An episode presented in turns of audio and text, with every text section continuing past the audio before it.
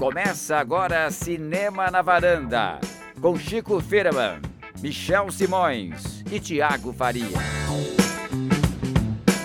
Varandeiras e varandeiros, mais um Cinema na Varanda sobre Michel Simões. Episódio de hoje, número 209. Vocês viram que eu esqueci o número, né? O funeral de um casamento. Tiago Faria, é o fim de uma história bonita? É o fim de um casamento, talvez o começo de um- uma amizade, não sei. Chico- Enfim, vamos falar sobre um filme que está sendo muito comentado no momento, uma estreia da Netflix da semana, que seria, Chico? História de um Casamento, do Noah Baumbach. É um dos grandes possíveis indicados ao Oscar esse ano. Então temos uns favoritos ao Oscar aí diretamente no, no streaming. E vamos aproveitar, já que estamos falando de filmes da Netflix, e falar também de Atlantique, outro filme muito importante do Festival de Cannes. Então temos uma duplinha de filmes da Netflix hoje. O Atlantique ainda teve algumas exibições no MS, né? Mas o História de Casamento acho que não passou. Passou só na, Só na mostra, né? É, engraçado, foi, foi o, é, um, é um dos filmes mais bombados na Netflix esse ano. E desses é, mais bombados, acho que é o único que não vai ter exibição no cinema em, em circuito mais É, amplo. porque os dois né? papas tá passando já, né? É, o irlandês emplacou várias sessões na Cinemateca agora, até revi ontem. E o. E o Atlantic teve essa, essa, essa- esse chorinho aí na. É, teve essas sessõezinhas né? no São Paulo e Rio só. É. Vamos então desbravar esses dois filmes, Cris? Bora. Muito bem. E, e- e na blogosfera, é, facebookosfera, como é que tá a cotação desses filmes, Cris? Olha, é o seguinte, na, na blogosfera só teve duas coisas esse final de semana. A Dan Driver ganhando o Oscar e, o- e o Funko do Baby Yoda que já tá esgotado, né? Só se fala dessas duas coisas. Baby Yoda e Adam Driver em História de um Casamento. Então se imagino que ele vai ganhar o Oscar se, e vai, ó, se fosse- vai se o levantar Oscar o fosse esse final de semana por, por votação popular, ele ia ganhar um, um prêmio em formato de Baby Yoda. Achei que ele ia ganhar o Baby Yoda, exatamente. Muito bem. Ô, Chico, é, falando, antes de começar a falar do filme, eles ganharam Gotham, né? Exatamente. O filme ganhou o Gotham, que é um prêmio para o cinema independente. Não é tão, tão importante quanto o Spirit, mas é um, um prêmio importante também. Ele ganhou os prêmios de melhor filme, melhor roteiro, né, os dois para o Baumbach, e melhor ator para o Adam Driver. Atriz não. Atriz não. É, e no Spirit ele está indicado para filme, está indicado para roteiro também, e não está indicado nem para direção nem para ator e atriz, mas eles todos vão ganhar um prêmio especial que é o Robert Altman Award, que Ah. eles dão para o, o diretor e o elenco. Eles Ele- meio transformaram o filme em um concurso, né? Não vamos nem Exatamente. deixar a premiação. Aí isso de uma maneira, é, de uma certa maneira, enfraquece um pouco as, a- os pontos que ele ganharia individualmente, né? Que cada um ganharia, mas fortalece o filme. Então eu acho que ele vai chegar. Agora vai, essa semana tem muita coisa importante acontecendo. A gente vai falar daqui a pouco, no final do programa, excepcionalmente hoje, sobre o boletim do Oscar. Mas o História de um Casamento é um filme. é- eu acho que é o independente mais forte. É certeza que ele vai estar com muitas indicações no Oscar. A gente pode, Certeza pode nunca garantir é, isso. Michel, Olha, mas... sempre tenta arrancar isso de Chico, Chico É, sempre é difícil, escapa. é difícil. Aí como a gente É. pode falar sem se comprometer, né, Michel? Eu você tenho é certeza, eu tranquilo. tenho certeza. Eu Eu, acho que também, vai eu emplacar também. várias indicações. Posso várias minha, indicações. põe meu dinheiro lá Põe, eu ponho meu vai dinheiro. tá lá com eu já, já, tô colocando meu dinheiro na bolsa de apostas do Oscar, porque pelo menos ator, atriz, roteiro, é, direção, Direção, não talvez, sei, mas filme é. com certeza. Muito bem. Então vamos, já que nós já começamos falando das chances de premiação, vamos falar do filme. É, Antes de falar do filme, falamos sempre do diretor e ele é o Noah Baumbach. A gente já falou do Noah Baumbach aqui? Eu não lembro de ter Boa nenhum- pergunta. Porque os últimos filmes dele. Não, a gente falou do De Palma, né? A gente É, trouxe o é, De Palma. é bem fora da curva do, dele, né? Da É. cinematografia O Noah. Baumbach é um diretor de 50 anos, nova-iorquino. Ele ficou conhecido quando ele lançou aquele movimento Mumblecore, né? Junto com a, com a Greta Gerwig, né? Graças a Deus ele saiu disso, né? Fugiu. Foi um momento. Esse é o, se eu não me engano, é o 11 primeiro longa-metragem dele. É, tudo começou com Tempo de Decisão, que tem um nome que não pegou no Brasil, né? É, o nome em inglês ficou forte. Como é que chama mesmo? Kicking and Screaming. Isso, exatamente. Acho que o... o. nome em inglês ficou forte. Ficou tão é forte. É, mas eu, eu, eu lembrava que ninguém usa esse nome. É, acho que o filme mais famoso dele talvez seja Lula e a Baleia, que foi quando ele surgiu até nas, nas co- corridas do Oscar daquele ano, né? Exato. É, Francis Ha também é um filme que ficou bem conhecido no circuito. Thiago, que, que você acha do cinema de Noah Baumbach e Então, as suas obsessões? A gente acabou falando um pouco sobre ele quando a gente entrevistou o Rodrigo Teixeira, o produtor que produziu Francis Ha. Muito Francis Ha foi um filme que, que pro Rodrigo foi muito importante, foi talvez o, a grande revelação dele, no, a maneira como ele foi descoberto no- nos Estados Unidos. E é um filme que eu acho bem simpático ainda hoje. Muita gente não, Torce não gosta nariz, tanto. né? É, acha que é um filme um pouco ali arrumadinho demais, planejado demais. Mas cada vez.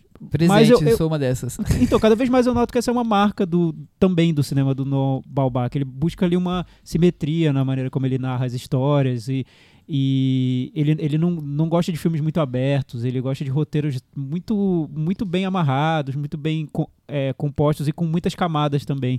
eu Ele não é um vejo isso como um problema. Eu É. acho até mais do que um diretor, né? Ex- Assim, exatamente, ele, ele tem roteiros muito construídos e para algumas pessoas isso é incômodo, tanto quanto ele como ele constrói os roteiros. Eu não vejo isso como um problema de jeito nenhum. E eu noto isso hoje até na, na crítica, ao, ce- certos, enfim, certos grupos da crítica, algum, alguma resistência a filmes muito construídos, como se o fato de terem sido muito construídos já seja um problema em si. Eu não acho que seja. Eu acho que o equivalente a falar que filmes abertos seriam um problema em si. Não. Se você planejou um filme de uma determinada maneira, você trabalha dentro daquele universo que você está criando. Então, e a partir daí você consegue ou não realizar o que você tá, tá querendo, enfim. Eu, eu acho que limita um pouco você considerar que filmes muito planejados já seriam de saída negativos. Eu Não, vejo fala isso pro Hitchcock. Exatamente, Orson fala pro Hitchcock, pro Billy Wilder para vários todo outros. mundo, né? É, o Baumbach também ele, ele tem duas colaborações com o Wes Anderson. Ele fez o roteiro junto com o Wes Anderson da Vida Marinha de Steve Zissou e do Fantástico Senhor Raposo.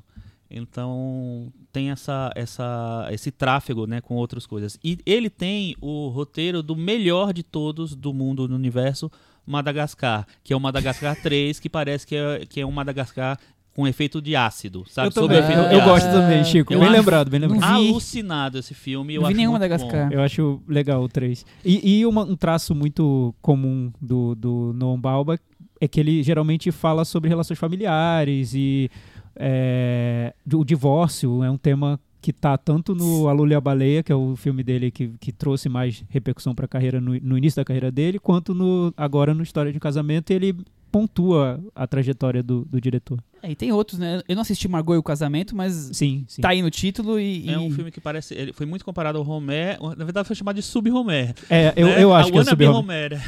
Por coincidência, coincidência não, né? Na- nenhuma coincidência, mas ele foi casado por, por um tempo com Com a a, Greta? com a, com a Jennifer Jason Lee. Ele diz que Ah, o, tá. que o História de Casamento tem traços autobiográficos da separação dele com a Jennifer Jason Lee. E o filho dele com a Jennifer Jason Lee chama Romer. Foi uma homenagem ao, ao Eric Romer. O História Ah. de um Casamento é, Essa é é maravilhosa. muito hein? sobre essa. Um pouco sobre essa relação. Ele traz muito do, do que aconteceu na separação deles para esse filme.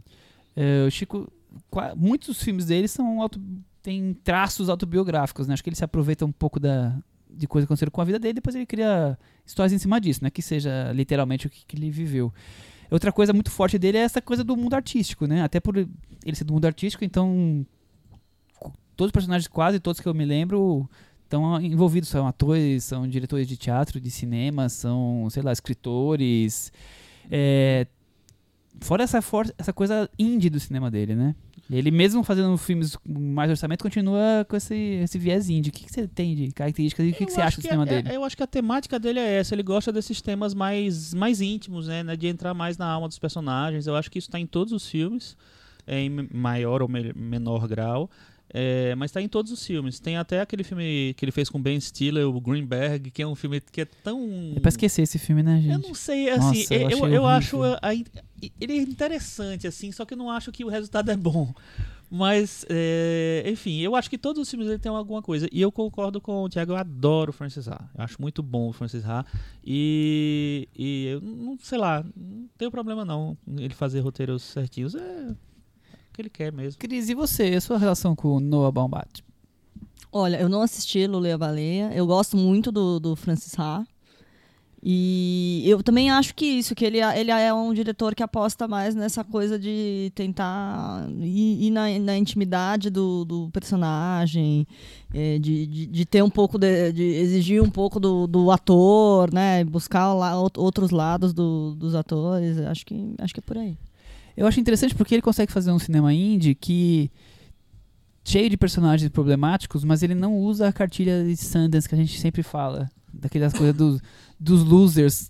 Não que eles não estejam em momentos é, difíceis, mas ele, ele consegue criar personagens indies que não são exatamente daquele formato. Isso já me, me, é, me chama atenção. Mas eu também acho que os filmes dele são, são subindo e descendo a escada. Tem, variam muito. É, tem filmes que eu não gosto e tem outros filmes que eu acho mais interessantes. Então, Global eu acho bom, o Francis Ha, por mais que eu tenha algumas dificuldades.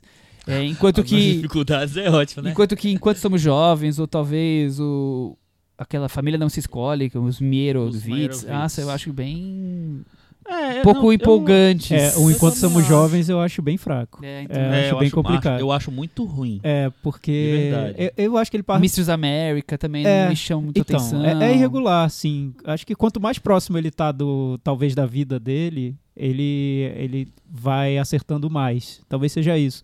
Ele tem. Lembrando que ele é filho de pais separados, e o A Lula e a Baleia é um filme sobre divórcio do ponto de vista dos filhos. E então é- tinha muito esse, esse lado da, da história da própria vida dele.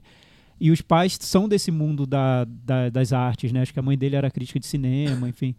Então ele acaba falando sobre a realidade muito particular de onde ele vive. Eu entendo que para muita gente os filmes dele não, não criam uma conexão tão grande, né? Não- talvez você não vá se identificar com o drama de um filho de um, de um escritor. Talvez esteja muito longe da realidade de, de muitas pessoas, mas é um mundo que ele conhece, ele acaba trabalhando com isso. E eu acho que no, durante, no, durante a carreira dele, ele foi cobrado para fazer filmes mais ambiciosos, assim, na maneira como são dirigidos, na construção de cenas. E tá claro que ele não quer seguir esse caminho. No, no Cenas de um História de um Casamento, acho que tem até uma sacada que eu acho curiosa que ele mostra o, o personagem do Adam Driver, que é um diretor de teatro, fazendo peças ali super herméticas, né, é, ousadas e tal, como se fosse o cinema que estão cobrando que ele faça e ele não quer fazer, ele quer fazer filmes mais intimistas, mais diretos e é isso que ele que ele optou, enfim. Muito E bem. eu acho que isso, que você falou dele de ser diferente do cinema indie é porque eu acho que ele não faz aquele cinema indie festival. É, não que ele se diferencie muito, assim, mas eu acho que ele se aproxima muito do, de um cinema mais é, do Woody Allen, do... é, Esse filme é muito influenciado pelo Bergman também. O que ele já tentou emular também. Então, acho que ele tem um- umas referências bem consistentes, assim. Nem sempre elas dão certo. Mas eu acho que tem uma, um- uma substância aí maior do que esses diretores de festival que fazem filmes muito voltados para esse público de festival. Ô Chico, mas você acha que ele é um sub esses nomes que você falou? Ou você acha que ele consegue se aproveitar um pouco dessas coisas, mas criar um cinema só dele? Eu que acho seja que, bom. Eu acho que ele tenta, sei lá, é, chegar a um, a um a um produto mais original, assim, né, dele, que, que, que funciona pra ele também, é mais íntimo e tal. Mas assim, é difícil você, né, ter essas referências e, e- e você vai sempre ser comparado com eles, E- assim. e, parecer original, né? E parecer original. Então você vai fazer um filme de divórcio, obviamente você vai ser comparado com o Novo Neurótico, se você tem uma. do Woody Allen, se você tem o Woody Allen como uma das referências, né? É, e o Cenas de um Casamento, e você tem o Bergman, inclusive, como uma referência citada. Então.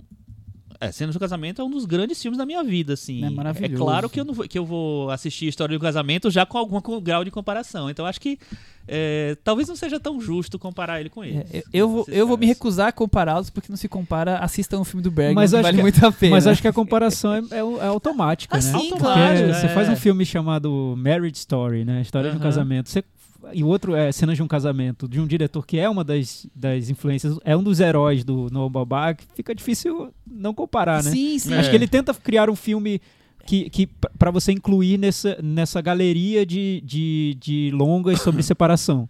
Que, por exemplo, tem o, o, o Maridos e Esposas do Woody Allen, que eu acho que é um filme muito forte sobre separação também. Super, Pouco super bom, lembrado, é- mas é, eu acho que é um filme muito, vale muito, muito a forte. pena assistir. O, os, os cenas de um, de um Começa- casamento do Berg. Mas esposas é mais começa, lembrado começa numa como- cena, numa mesa de um restaurante e, e sei lá, tem vários casais ali e a câmera quase meio tipo cães de aluguel no começo, que fica girando a câmera em torno daqueles personagens, fechando o plano.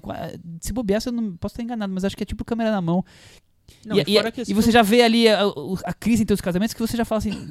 Esse filme já te pega ali já. Não, e fora que esse filme foi feito durante o processo de separação dos dois, né? Eles já estavam no processo de separação, do Sim, Mia é. Farrow e o Woody Allen. Então, muita coisa ali. Não, dos bons é filmes bem do Alien, real, sem assim, dúvida. é. É. Eu, eu, eu tô ensaiando a rever esse filme há- séculos, eu sempre esqueço. Deu vontade agora que você. Eu não tava lembrando dele. Agora que você É. falou, Thiago. Não, deu vontade de ver revê-lo. Mas é isso, assim, então assim. mas, é, mas eu te a gente- cortei. Ah, Não, então, eu acho que como tem muitos filmes que tratam desse tema diretamente, o Noam Baumbach ele é, é corajoso por fazer um filme também é, te- que, que, tá se incluindo nessa, nessa galeria de filmes. Eu não- acho que é saudável comparar o História de um Casamento com os outros filmes, seja por um, um aspecto ou outro. Por exemplo, antes da gente entrar no filme, eu acho que o Maridos e Esposas é um filme que pega a separação, o divórcio, no calor do momento. Então é um filme que tem muito rancor, tem, tem aquela, aquela sensação de, de, de algo que acabou de acontecer e que ainda machuca muito.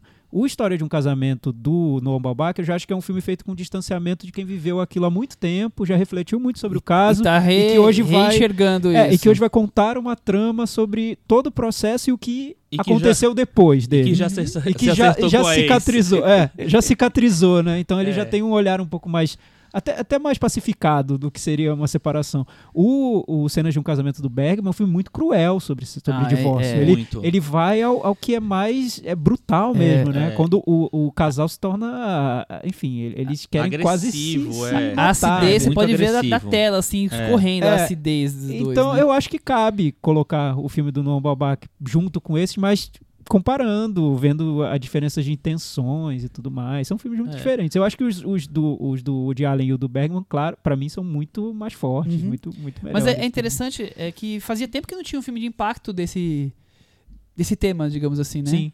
Desse, desse porte, né? Que, que tem esse destaque, todo mundo vai É, ver. não, A gente É, vê mais no cinema europeu, né? É. Tem vários filmes sobre casamento. Eu, eu- eu lembro de um francês que eu esqueci o nome agora, que é sobre um casal no. Não sei se está no fim da relação, mas é um filme muito físico de um fim de uma relação. Talvez o Michel lembre. Deve ser o 5x2 do Ozon. É, tem esse do François Ozon, Ozon, que é- mas tem é outro pra também, que é o que eu frente, tô né? lembrando. Enfim, tem vários. É. Te- ah, recentemente teve o Namorados para Sempre, que ganhou esse título meio Sim, sim. enganoso no Brasil, mas é sobre o fim de uma relação também, com o Ryan Gosling. Enfim, volta e meia a gente tem. Tem, mas é, é esse assim, até que não tem tanto. Cris, e, e você? O que você achou de dessa, dessa história que eu vou falar a sinopse rapidamente e você começa? O doloroso processo de separação entre uma atriz e um diretor de teatro. Só É isso. essa a sinopse? Ah, Não gente. deu nem pra o Chico deu pra falar falar o nome dos dos atores. Todo mundo já sabe. Driver. Todo mundo já sabe. Scarlett Johansson! Porra! Eita, desculpa aí, gente. Todo mundo que chegou até aqui já sabe o resto. Eu acho que esse filme vem com, como uma, vamos dizer assim, como um veículo, como uma, uma, uma peça, uma produção para, assim, tentar posicionar esses dois atores, né? Eu acho que o Adam Driver já tem uma, uma, uma sei lá, uma, uma carreira indie de, sei lá, de, de ator um pouco mais respeitado, mais consolidada que ela. Ela sempre tentou, assim, não sei. Ela, ela fez várias tentativas e acho que foram. Acho que essa é a primeira bem sucedida de verdade. Primeiro não, golaço. não sei, Chico. Ela tem várias coisas, outras coisas legais, assim, Ela né? Match point e tal. Só que aí Só que ela... eu nunca senti que É. um respeito como essa atuação que ela, que ela tem. É, então, Não é? tem um abismo muito grande, porque assim, ela chegou a ser muito cotada pro Oscar na época do, do Encontros e Desencontros e do Match Point. Não conseguiu no- nos dois. Co- Conseguiu várias indicações, co- conseguiu coisa. E aí depois ela virou uma atriz de Isso, exatamente. Aí ela não Entendeu? conseguiu voltar. Ela, é, ela tem algumas é, é, incursões nisso nesse período, mas realmente não voltou. Eu acho tá que certa. a Cris tem toda a razão. Acho que ela virou um símbolo sexual tão grande que. E, ela perdeu essa coisa os, do, os do filmes começo da carreira, grandes né? pra ela. E agora ela. Essa aqui eu acho que é, um é, filme, é, né? é um- eu acho que pros dois, assim, né? Ele, grande, ele já né? tá vindo mais num, num processo que ele fez, sei lá, outro, outros filmes interessantes nesse circuito, né? E acho que esse também é. É o, é o- acho que vai ser o grande, o, é o grande momento dele aí, a grande tentativa de, de, de emplacar nas premiações dos dois. Eu acho que esse filme vem com esse É, peso. mas ele, é, o- ao contrário da Scarlett Johansson, a Scarlett Johansson ela começou no indie, ela fez aquele filme Ghost World, ela fez, eu não vou lembrar agora os títulos, né? Porque Eu acho que ele olhar tra- se eu- se eu- trafega melhor, né? Ele tem trafegado melhor, né? Mas ele, ele, ele recentemente fez o Patterson, foi um filme Exato. que ele teve perto de, de indicações. Ele conseguiu algumas indicações, mas teve perto até do Oscar. É, ele teve mais algumas coisas. O Spike Lee. o Spike Lee ele foi indicado, ele, ele ficou próximo algumas vezes, né? no Spike Lee o ano passado Bem ele foi mais do que indicado, ela, né? é. Ele consegue trafegar Então, melhor ele nesse tá circuito, no né? momento mais respeitado, Sim. assim. E ela, eu acho que agora ela, ela tá voltando. Esse ano ela tem dois Isso. filmes é, que estão super fortes, que é o, o Jojo Rabbit, que ela é a mãe do protagonista, ela pode ser indicada a atriz coadjuvante esse ano. E o História de um Casamento, que é uma das principais cotadas. Fora isso, ela fez também a maior bilheteria do universo, que foi o Vingadores Ultimato. Então, é um ano da Scarlett Johansson também. Mas ele também, ele vai voltar também, que vai fazer a maior bilheteria do universo agora mas, esse mês. Mas lembrando. Ele tá em Star? Wars, né, Mas pra quem não- lembrando, não a. Scarlett ela nunca deixou de fazer os indies, não. Ela fez o Sob a Pele, que é um filme bem arriscado também. Ela, ela sempre tentou equilibrar. Não, as não, ela, eu acho que ela Lucy, sempre né, tentou, também, mas né? aí sem esse mesmo reconhecimento, eu Sim. acho, né? Ela não conseguiu voltar a ter esse reconhecimento desse, desses dois primeiros filmes E aí. se o Oscar falou. fosse mais moderno, ele teria indicado a Scarlett Johansson como melhor atriz vocal no Ela. Do... Mas, mas não, é, não é interessante como a- a- até nas escolhas de personagens a Scarlett Johansson parece que tá vi- foi virando quase um ciborgue, um alien, né? Porque ela fez o a Marvel, que é, enfim, virou um- uma super-heroína. Aí fez ela, que é uma voz que tá se quer se tornar humana. Uhum. Fez Ghost in the Shell, que é um ser que eu até hoje não sei o que é, o que seria. Enfim, É um se anime, vocês ué. souberem, é um anime. Aí eh, tem, tem Lucy, a que é pele. uma super eh, heroína que tem algo ali mágico quase que faz com que ela seja muito poderosa. E o Sob a Pele que é uma alienígena, né? Sim. Então, há muito tempo que a- eu acho que, que eu não vejo uma personagem tão humana da, É da Scarlett Johansson. No meio tem alguns filmes do Allen, Ah, Cristina sim, sim. Barcelona, Não, tem, claro, tem, tem, tem é algumas verdade. coisas, mas assim, é isso que eu quis dizer. Eu não, eu não consigo fazer filmes pequenos, talvez porque ela ficou muito grande. É, é um Ela ocupou um é espaço, isso- talvez, da Julia Roberts, só que não fazendo comédias românticas, assim. Por mais que ela tenha feito o Don John, né? Quer dizer, ela ocupou um espaço ali de uma figura feminina de filmes grandes, por mais que sejam filmes aí, como o Thiago falou, com uma cara independente, que acabaram tendo lançamentos maiores porque tinha a Scarlett Johansson. Mas o que eu falo assim, ela, ela nunca diz, ó, vou fazer só isso, agora que eu sou grande, De eu vou fazer só nenhum, isso. é. Ela fez aquele filme Hitchcock que eu acho fraco, mas ela é um, é um filme menor, então eu, eu acho que ela sempre procurou fazer uns filmes que dessem um certo prestígio pra ela. Realmente passou um tempão sem as pessoas ligarem muito pra o que ela tava fazendo, enfim, é, em relação a olhar ela como uma atriz é, cotada pra prêmios e tal.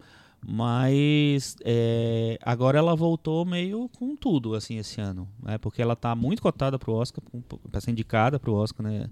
Pelo, por esse filme. E, e existe a chance séria de dupla indicação. O Cris, mas eles merecem no filme esse, esse buzz todo aí de, de indicação, de é, um, Não, fazem o filme acontecer? Os, os dois estão com uma atuação bem, bem, bem interessante, bem, bem, bem bacana. Hum, Não sei, é- ela, ela fazia tempo que a gente não via ela, eu acho que num, num papel mais interessante, né? Ele eu acho que tá. tá eu digo que não me surpreende porque a gente viu ele recentemente nesses outros papéis que o Chico elencou. Então eu acho que ela acaba chamando mais atenção porque fazia tempo que a gente não via nada bacana dela, eu acho. Mas eu acho que os dois estão super bem. E você, Thiago? Então, eu concordo com a Cris, porque eu acho que o fator surpresa da Scarlett Johansson nesse filme é mais forte. Você vê a, Scala- a Scarlett Johansson chorando, gritando, enfim, fazendo toda aquela... O filme dá várias possibilidades para que ela ganhe o Oscar, por várias, vários jeitos É um, diferentes. é um palco. Acho, eu acho, é um palco bem amplo. Ela pode fazer É, tudo. é. Tem, tem uma cena que é. Tem, tem duas grandes cenas ali de Oscar. Uma delas, a primeira, é ela é um diálogo dela com a personagem da, da Laura, Laura Dern. Dern. Que ela começa a falar, ela entra no banheiro, a câmera fica do lado de fora, ela continua falando dentro do banheiro, ela sai do banheiro, fica fora de foco, aí fica em close, aí sai da câmera. Então, é, é um filme pra ela ganhar o Oscar. Eu acho que tá bem claro que é um veículo pra que ela seja respeitada novamente e, e para que mostre facetas que não apareceram nesses outros filmes recentes dela. É, o Noam Baumbach, eu acho que nesse filme ele é muito generoso com os atores. Ele dá esse palco para que os atores brilhem. É, né? não, é o que eu tava falando, né? Que o, que eu me lembro do Norman Bach é isso. Tanto tudo mais. Tanto no Francis Ha, no- eu não gosto do Mistress América, mas eu também acho que isso, que é um grande palco, um grande veículo do- da, da atriz lá, da- de atuações, assim. Acho que esse filme, mais uma vez. Talvez seja um dos fortes dele, né? Sim. ele, não, ele, é- Dá ele espaço abre- pro ator Ele monta brilhar. palcos para É. os atores É. se destacarem. Ele, e aí existe uma comparação muito, muito é, mais justa, talvez, com o de Allen Bergman. É um, um cineasta de texto e atores. Uhum. Ele é um cineasta, ele não é um grande diretor de cena, de não sei o que lá, de sabe de criar visualmente, ele não é esse diretor. Ele é um diretor de texto, de administrar o seu texto e de é, dirigir grandes interpretações. Eu acho que ele tem belas interpretações na carreira dele. É, e eu acho que o, que o Adam Driver e a Scarlett Johansson estão muito bem no filme. Acho que eles é, é um filme que é, é, é realmente para eles brilharem, para eles né, terem grandes cenas. Eles têm várias cenas legais.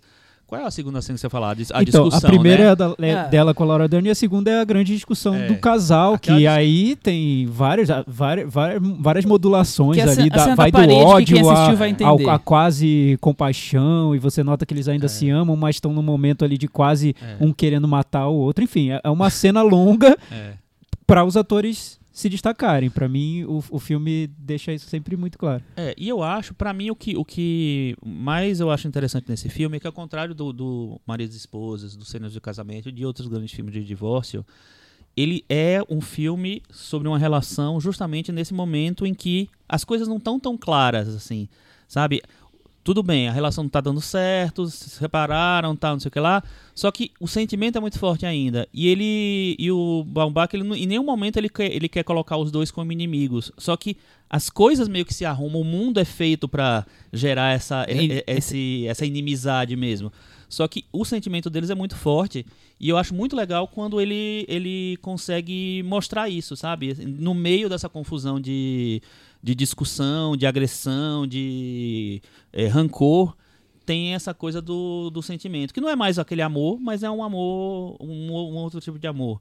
É, quem já viveu uma, uma grande separação na vida, todos já vivemos, sabemos que tem que existe essa, essa confusão, né? esse estado de, Ele confusão. te toca, como o Chico tá falando, Ti- Thiago, nessa sensação de, de ter a separação, você não quero nem ver mais aquela pessoa e tenho que conviver com ela, ao mesmo tempo tem sentimentos ali, então eu também quero cuidar dessa pessoa, sabe? Essa coisa meio complexa que a separação pode oferecer. É. A separação de quem tem um relacionamento eu acho que grande é- como o deles. Eu né? consigo ver no filme acho, algo muito verdadeiro. Dá pra, dá pra notar que, que é autobiográfico, né? Eu não sabia que era autobiográfico. Depois de ter visto o filme, eu fui pesquisar e, e vi que é. Sempre mas- os filmes deles são. Mas enquanto eu estava vendo, eu, imaginei que teria sido, porque eu, eu acho que é, que é bem autêntico isso. O Thiago, então falando que, que a menina lá, assistente do teatro, é a Greta Gerwig, hein? Ah, é? Tem gente falando. Então, eu, eu, eu li que tem pontos ali que, que são, por exemplo, a Jennifer Jason Lee, a ex-mulher do Noah Baumbach, também tinha feito um filme em que ela tira, fazia uma cena muito ousada, um filme adolescente que ela fazia uma cena muito ousada e por isso ela ficou conhecida. Então tem pontos ali do filme que são tirados diretamente da, da, da vida dele. dele. mas nem tudo também, tem muita coisa construída. Por exemplo, o filho dos dois era, era um bebê. E nesse caso é um garotinho de 8 anos, Sim. né? 9 anos. Que aliás tá muito bem no filme também, o garotinho. É, Mas o, o, o que o filme mostra muito especificamente é o caso de um divórcio com um filho. Porque eu acho que quando o casal se separa e, enfim, tem, tem histórias muito dramáticas, tem ainda essa sensação de você amar a pessoa, mas não conseguir viver com ela. Mas quando tem um filho, tudo muda, porque você precisa se relacionar com aquela pessoa de quem você está se separando. Exato. E isso cria todo um outro contexto, né? Você precisa ter uma relação mesmo depois que aquilo acabou. Então você não quer mais ver a pessoa, quer seguir sua vida, mesmo morando em estados diferentes. No caso, a personagem da Scarlett Johansson vai para Los Angeles, enquanto o Adam Driver fica em Nova York, mas você precisa manter aquela relação porque existe uma criança ali. Então a convivência se impõe. Você precisa criar uma nova rotina. Acho que o, o filme é muito sobre como se cria essa nova relação que nenhum dos dois quer, mas que É precisa existir. obrigatória a vida, né? É, e acho e que- acho que o Noah Baumbach também faz essa questão de mostrar essa rivalidade Nova York e Los Angeles, Isso eu né? achei o mais legal do Sem filme. pudor. Não, existe- não sei se vocês viram, tem um cartaz super bonito, que é, que é o rosto de- dos atores de perfil, e um com uma paisagem de Nova York e outro com uma Ah, paisagem de Los legal Angeles. isso. Então, só, só então fazendo um, um- um- digressão aqui que não tem nada a ver com o filme. Sempre me falaram que Los Angeles era muito parecida com Brasília. Eu, eu morei 20 anos em Brasília. E esse filme, pra mim, é o exemplo mais claro de que Los Angeles é igual a Brasília. Porque tem, tem um momento do filme em que o, o personagem do Adam Driver ele precisa sair na rua pro- no Halloween pra pegar doces nas casas das pessoas em Los Angeles. E não tem ninguém na rua. Não dá pra ir pras casas, não tem como se locomover de lugar pegar pra- carro. Isso é muito Brasília. Brasília cuspido na tela. Então, se você mora em Brasília, você vai se identificar muito com esse filme. Enquanto Nova York é aquela cidade vibrante, como São Paulo, as pessoas na rua, você bate nas portas de pessoas, enfim.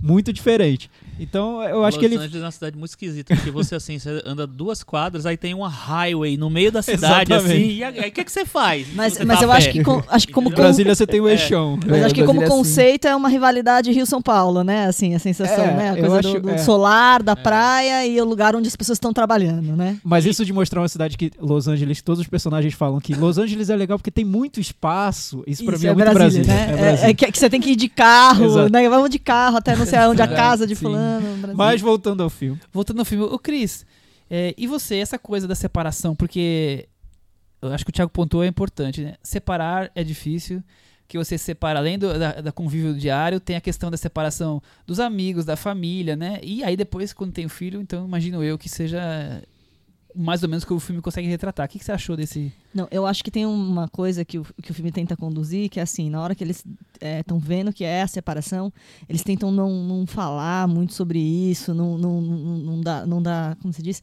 não, deix- não tornar isso muito concreto. Mas eles, acho que o que o filme quer demonstrar é que tudo que está em volta quer tornar isso muito concreto, quer tornar isso. Não, você. é, você tem personagens como o dos advogados, a personagem da Laura Dé, não, você tem que garantir seus direitos, você tem que fazer isso, você tem que fazer aquilo. Eu acho que, assim, tem, tem até uma pegada do, do, do jeito americano de fazer as coisas, né? Mas eu acho que isso também pode ser mais universal, né? Que é isso, né? Na hora que você tá tendo uma, uma coisa muito particular, que é uma separação, você tem que tratar de, das coisas práticas. E as pessoas querem que você trate do. Né? Eles, acho que o filme mostra isso, né? O quanto quem tá em volta transforma isso no, no, no- divórcio mesmo, né? Eles, né, eles começam, não, é uma coisa amigável, não sei lá, não. Eles, eh, né? Isso vai se concretizando ao longo do, do, profissionais do do divórcio filme. É. Ao longo do filme, o divórcio é se concretiza, não só por causa da relação deles, mas por causa de, de todo o contexto de quem, de quem tá em volta mesmo, né? Da família e tal. E é, é- é engraçado, né? A, a sogra ainda gosta dele. É isso que eu ia falar. Tem, tem coisas assim, né? E- falei, então, o então as separar coisas da família, dos amigos que- também é É, complicado, o filme né? explora isso que é tipo assim, você quando casa, você casa com uma pessoa, você, né, vive com uma pessoa e tal, e acha que terminou, terminou. Não, Não é bem terminou. assim. Porque você, você criou toda uma rede, toda uma raiz ali, né, da, da pessoa, da, da- com a sua vida, com tudo e tal. Como é que divide os Então, amigos? quando tem aquela. Quando tem a cena. Não vou. É no começo do filme, não é tão spoiler assim. Quando tem, quando tem aquela cena em que ele vai né, pela primeira vez na, pra casa de Los Angeles é, para encontrar ela, encontrar o filho, claro. É, e ele encontra a sogra que tá meio que preparada porque tá divorciada, não sei o que lá. E aí ele encontra a sogra, a sogra ele pula no, no pescoço dele porque ela adora ele. Então, assim, e aí, faz como? Entendeu? Aí, tipo, aí os cachorros, mãe, né, vô?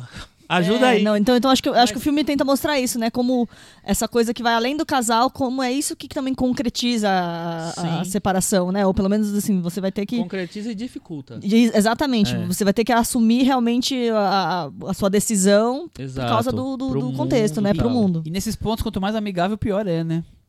Porque se tem uma separação com escândalos, brigas, aí cada um já toma partido pra um lado e a coisa anda. Quando é uma separação amigável ne- nesse primeiro momento, como é que. Mas eu acho que Separa sempre, tudo, Mas né? acho que sempre tem filho Sempre no meio, é um então, problema. é. Eu sou, eu- sou filho de pais separados, então sempre que tem filho, o casal segue. E Não, não adianta, não vai te separar. Acho que quando não tem pra filho, vida toda, pode né? ter essa separação de nunca mais ver, e cada um vai pra um país e acabou e, e desconecta das redes sociais um do outro. E E, fim, esquece acabou. que existiu e Mas quando tem o acabou. filho, não tem jeito. Vai existir, me- mesmo que exista como, um, como uma lembrança péssima, assim, do, do pai que some da sua vida, sabe? Existe, ele tá lá, sumiu, mas você vai ficar lembrando. Fica essa Cadê coisa, meu pai né? que sumiu da minha É. vida? Enfim, se tem um filho no meio, tudo muda. Eu ah, concordo bem com a Cris, porque eu acho que o. Pra mim, o que é interessante no filme é como ele mostra que a separação é algo que é difícil de definir, né? Você, os sentimentos permanecem, alguns ficam, você continua gostando da pessoa de alguma maneira, mas de outras não. Você quer arrumar. É, é muito, As é coisas muito boas difícil talvez de fiquem definir. um pouco, mas as ruins se elevem, É, né? é difícil de definir a separação no nível pessoal, mas você precisa lidar com convenções sociais que são muito claras. Que aí Então, parece que eles sugam os precisa- dois do é, casamento mesmo, é, né? Exato. Você precisa definir de que lado você tá. Você precisa definir com quem vai ficar a criança. Precisa definir onde você vai morar. Se você você vai ficar com os amigos de fulano ou beltrano. Então, tem convenções sociais que são muito rigorosas para uma situação pessoal que não é rigorosa, que tem vários meios tons, que tem áreas cinzentas, que você pode gostar ainda um pouco da pessoa, pode querer contato com ela, pode até reatar num determinado momento, mas a sociedade está lá impondo regras muito rígidas do divórcio. Você Sociedade tem que e a Laura um. Dern. E, a Laura Dern, principalmente. Então a Laura Dern tá loucaça. Então isso eu É. acho interessante no filme, porque ele cria essas duas camadas. É como se Exatamente. existisse um teatro do divórcio, né? Para você se separar, você tá vivendo uma atuação dentro da sua vida. Você tá vestindo o papel do vilão, ou você tá Não, vestindo e o papel da a Laura vítima. Dern vem como essa pessoa que vai falar coisas que ela precisa fazer. Exato, exatamente. É, porque ela, né, ela, ela, num primeiro momento, ela quer um discursinho, não, mas eu não queria. Não, mas você tem que fazer isso, fazer aquilo, aquilo, aquilo, aquilo, aquilo, né? Ela dá todo um. É, Ô, Chico, nesse, vou fazer uma pergunta aí Tá. nesse ponto. O quanto você acha isso interessante também da questão de quem tá por fora aumenta a temperatura desse, desse caldo e o quanto você está descobrindo realmente a pessoa no momento de separação? Que é uma coisa também que é muito comum, né? Então, Aí você mas... descobre um lado da pessoa que você talvez não, não conhecesse. É, mas eu não acho que, que nesse filme ele trata desse jeito. Porque, assim, em determinado momento do filme, até queria ouvir a Cris sobre isso, eu fiquei pensando assim, ele não tá é, vilanizando demais a Scarlett Johansson no filme, não? Porque... Pra mim está. é, de- em certo momento, é ela que faz a virada do filme, que faz a, o- o- as coisas caminharem para para a confusão, vamos dizer assim. É, só que aí depois eu pensei, não, mas ele, ele equilibra isso de alguma maneira com mostrando exatamente isso, que o Adam Driver não era um marido tão perfeito assim, que tinha é, isso e aquilo, e que a maneira para realizar, para, sei lá, encerrar esse, esse, essa relação tem que passar por isso que a gente estava comentando aqui, que é tipo assim, o, esse filtro da sociedade, né? A sociedade impõe certas coisas e você tem que meio que é, se adequar a isso. Mas é, não sei, eu não, eu não sei se ela descobre isso. Acho que ela sempre soube é, como ele era e tal. Só que em determinado momento isso não era tão relevante assim. Isso era uma ca- característica que ela achava legal. Que a gente acha legal todas as características quando você se apaixona por alguém, começa a viver uma história tal, não sei o que lá. Depois as coisas vão começando a incomodar um pouquinho, um pouquinho e tal. Então eu acho que o filme não, ele não é, tenta mostrar que a, a pessoa era, era do mal, de- desde, tirou a máscara. Eu, não, eu, não acho, eu acho que o filme é bem realista nisso. A gente que se depara com as coisas é, e, as- e essas coisas têm um peso maior ou, mai- ou, ou diferente pra vai gente. mudando, né? E aí depois, ao, ao longo do tempo, ela virou mãe, ela, ela, o filho cresceu, aí ela queria retomar a carreira. Aham. Mas você E acha que isso- vilaniza a personagem, Cris? Em alguns momentos, um, um pouco, assim. Eu, eu acho, assim, que, tipo, né, queria, queria uma histeria mais pro lado dela. Parece que ela, que E, ela né? que desfaz todos os acordos verbais, né? É, e assim... Mas, mas, mas ele, ele E- desfez um muito importante, que é. Posso dar esse spoiler? Não, não, Não vou não, dar spoiler. não. Mas enfim, ele desfez o acordo. Ele fez que eu um é acordo o vital em todo acordo. casamento, É, né? Enfim, ele desfez esse que é o principal. Demos um spoiler sem falar o que, que era. Ai, meu Deus! Mas é, não é? Num casamento, acho que o já, acordo já principal nem sei é. mais qual é esse, é acordo aí. E aí, vai ter que falar agora. Ninguém Não, ele, sabe. ele comete um. um- ele Buraco do seria um spoiler, delito- rapidamente, Não, fala enfim, aí. Ele tem um caso de uma traição É, então. que é dele, não é Infidelidade dela. não, não combina com casamento, Tá, né? mas que é dele não é Sim, dela. sim. Então, acho que o filme pesa bem nesse. Claro, tem, tem, tem uma. é, vira uma guerra social entre eles, porque é- a sociedade cobra essa guerra, né? Eles vão pro, pra, pra justiça pra discutir é, a guarda da criança, se um tem que morar em Los Angeles ou não tem, enfim. E nesse ponto tem uma briga entre eles. E, e uma das armas da personagem da Scarlett Johansson é o fato do personagem do Adam Driver ter traído a. a- ter, ter, ter, Ter tido uma um traição, caso, um caso fora do relacionamento. como, como narrativa, eu não sei se isso acaba diluído e, e tendo menos força, e por isso a, a Scarlett parece mais vilanizada, porque eles são apresentados como ai, personagens do teatro, e o teatro, É né? livre. Ela é muito As livre, artes, né? as artes. Eu acho, eu, acho Sabe que assim, o vocês, eu acho que vocês estão saindo muito rapidamente em defesa do personagem da Dan Driver. Não, Pelo não, contrário. não. Pelo? Porque ele é contrário. mais fofo? Não, não, eu tô, Não, eu tô, eu tô falando assim. contrário. quando- eh, vamos lá, vamos, vamos falar o que a Scarlett fez de ruim e vamos falar o que o personagem da Adam Driver Tá. fez de ruim. O, o que o Noah Baumbach implica pro Adam Driver acaba se tornando uma coisa meio leve. Assim, né? Porque a gente tá aqui falando, É, meu a- Deus, eles estão casados e ele traiu. A gente tá dando um super peso, mas eu tô achando que, sei lá, que não. que no, no É, o mundo que- atual, na sociedade das artes É, e tal, não sei- sei se é, isso o tem que, peso. O que eu vi, assim, porque eu acho que cada um vai interpretar de um jeito diferente, Entendeu? porque o filme quer jogar com esse lado do, de, de, de discutir que chegar na conclu à conclusão de que ninguém é vilão, mas que no processo parece num determinado momento que um é vilão e que outro é a vítima. Eu acho que o filme tenta equilibrar um pouco isso.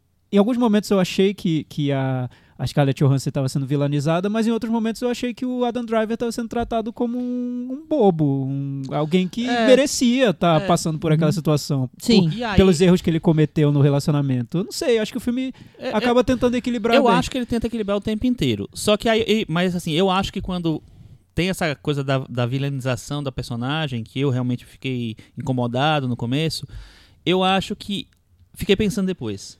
O Norman Buck é um homem, ele nunca vai ter uma visão da mulher. Ele é, ele é assim até bem bastante aberto para incluir o lado da mulher. Tem um, tem um diálogo da da Scarlett com a o primeiro diálogo, né, com a Laura Dern, que a Laura Dern fala: "Você é a mulher, você tem um filho" na história da humanidade, a mulher sempre, Sempre- se lascou. Entendeu? Assim, Deus era homem, ele nem É- é- apareceu. esse diálogo é maravilhoso. É, Esse diálogo e é, virou meme, é vale- maravilhoso. E vale lembrar que o, o Noam Baumbach hoje é casado com a Greta Gerwig. Então, a Exatamente. Greta Gerwig, aposto que leu o roteiro, que deu os Aham. pitacos dela, botou o dedo dela nesse filme. É. Eu não consigo ver um filme tão... Eu, a- é um ponto Não, de vista não masculino, acho. não tem como fugir É, disso. Mas eu não vejo um filme que, que Eu- trate a mulher Eu tenho de um jeito muitos tão problemas vilã- com isso. vilanizado. Quando saiu da sessão, eu, eu e a Cris assistimos na mostra, né? Saiu da sessão no carro, voltando pra casa, eu reclamando muito, porque eu achei muito é, pondo panos quentes no lado masculino e vilanizando a personagem como uma. a- ela é a pessoa que não cumpriu os acordos, que tudo estava combinado e que a separação nem foi por causa da. da da traição. Que a traição foi perdoada, me incomoda e segue o jogo, mas a separação ocorreu porque o casamento se desgastou e tudo que é a coisa que vai acontecendo nos acordos deles, a separação, a mulher vai desfazendo o plano, talvez sendo influenciada pelos advogados, amizades. Eu vi o filme dessa forma e isso me incomodou bastante. Achei uma leitura muito masculina. Eu entendo o que você o, o que você falou. Isso me incomodou em, em menor grau, mas me incomodou também. Mas eu concordo com o Thiago. Eu acho que ele tenta equilibrar o tempo inteiro. E ele, mas ele nunca vai equilibrar tudo Porque porque, é visão ele é um dele. homem. Porque ele é um homem. Assim, imagina. E ele é um homem que vem do teatro, que, que vem do teatro, não sei, que vem das artes, que, que é, é um cara de humanas, vamos dizer. Então, eu acho que ele tem uma bagagem mais mais humanista e mesmo. que mais- tá criando de um alter ego dele mesmo. É, né? mas, mas ao mesmo tempo Não, sem, mas, sim, sem, mas... mas- sem muito. eu- eu- enfim, eu, é porque eu- é, nesse ponto eu discordo um pouco, mas é de Uhum. questão de ponto de vista em relação ao Sim, filme sim, que é muito aberto. Eu não vi essa vilani- vilanização desse jeito, mas. E eu vi até uma, um pouco uma autocrítica em relação a ele, porque o personagem do diretor tá sempre ofuscando a personagem da, da Scarlett Exato, Johansson. E isso- quando ela consegue sair da sombra dele e seguir a vida dela, com os planos dela, ela se destaca muito. Tanto que no, num, num trecho importante do filme, ele pergunta, ela, ela vai, acho que, ser indicada a um prêmio, ganhar um prêmio. Ela fala, ah, tô sendo indicada a um prêmio X, sei lá, o M, não sei. Aí ele fala, ah, que legal, a atuação da série. Ela, não, tô sendo indicada como diretora. E que diz muito É. sobre a própria Greta Gerwig, né? Que passou a vida toda sendo menosprezada ali no, só como a atriz indie que, que brilha em filmes de diretores talentosos. Quando ela fez um filme como diretora, ela se destacou e mostrou que, né? Tinha muito mais tava à conteúdo do sombra que de algumas pessoas Então, eu acho que tem até uma autocrítica em relação a ele próprio, a, a, a função dele no, nesse cenário indie. É, e eu acho que é, é, a partir de determinado ponto do filme, tem esse que você falou do, do personagem do Adam Driver virar. me- é, é, se- é, sei lá, a infantilização do personagem, a infantilidade do personagem fica mais à mostra, assim. É, o que era charmoso, o que era descolado, não sei o que lá, mostra que também tem uma falta de maturidade ali. Então, acho que ele meio que se assume como aquele, aquele cara que era imaturo e que né, foi chamado pra. Pra chin- na, na chincha. É, Não, é- e, é que, um e que não sabe lidar com a situação, É. né? Essa história do, do pai que, que precisa lidar com o divórcio e vai lá e aluga um, um apartamento super anódino, assim, vazio, e aí precisa, leva o filho pra ficar na casa dele, joga a criança no, no quarto pra- com um brinquedinho, até sem saber o que fazer com aquilo, é um sinal de maturidade extremo Completa, né? e que é muito comum, né? É muito. Eu já vi essa história em vários lugares, inclusive na minha vida. enfim.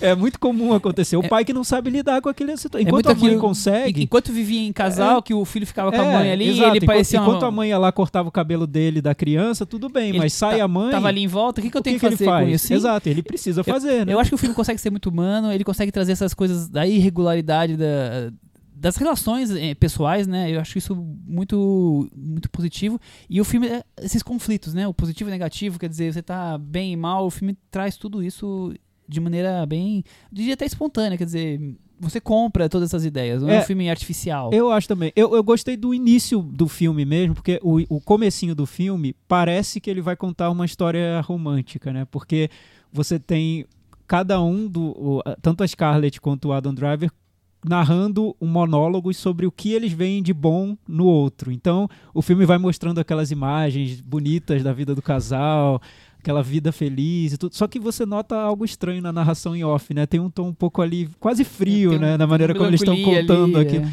E aí corta para um, um consultório de um psiquiatra com os dois ali fazendo terapia de casal. Então, é, eu acho que o filme está sempre jogando com um pouco com o que fica de sentimento bom no fim de uma relação e como você lida com isso quando você precisa levar é, esses acordos para a realidade, né? Então, acho que é um filme realista nesse sentido.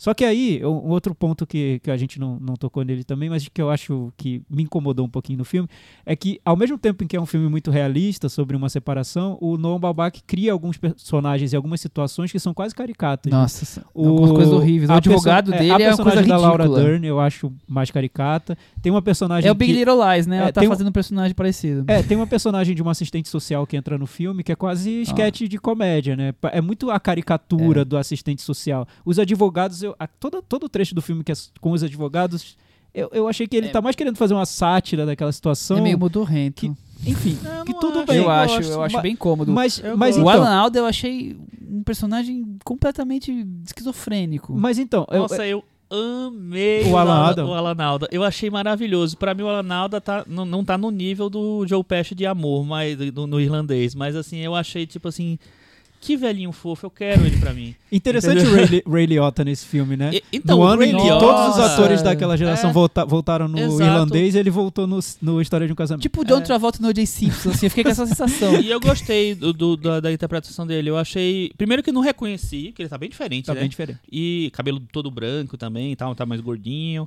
E mas assim, eu achei, eu achei um, um personagem interessante. Eu entendo que você fala dos- do- da caricatura dos personagens, também acho que tem bastante. Mas será que esses advogados de Los Angeles não são exatamente assim? Pode ser, é possível. Talvez, E- talvez. e Chico- e E Chico, ainda só- mais esses caras que ganham dinheiro com, com, eh, com divórcio, com separação litigiosa. Você só tem um pra ponto, complicar, sim. Só pra complicar um pouco mais, eu tava lendo a, a crítica do New Yorker, do, acho que Richard Brody, que é o crítico, e ele passa a crítica inteira elogiando isso, falando como é interessante a maneira como o Noam Baumbach mistura realismo com o- um tom mais de crítica social, de farsa, nesse lado mais caricato dos personagens. Ele acha isso super interessante. E foi justamente o que mais me incomodou no filme.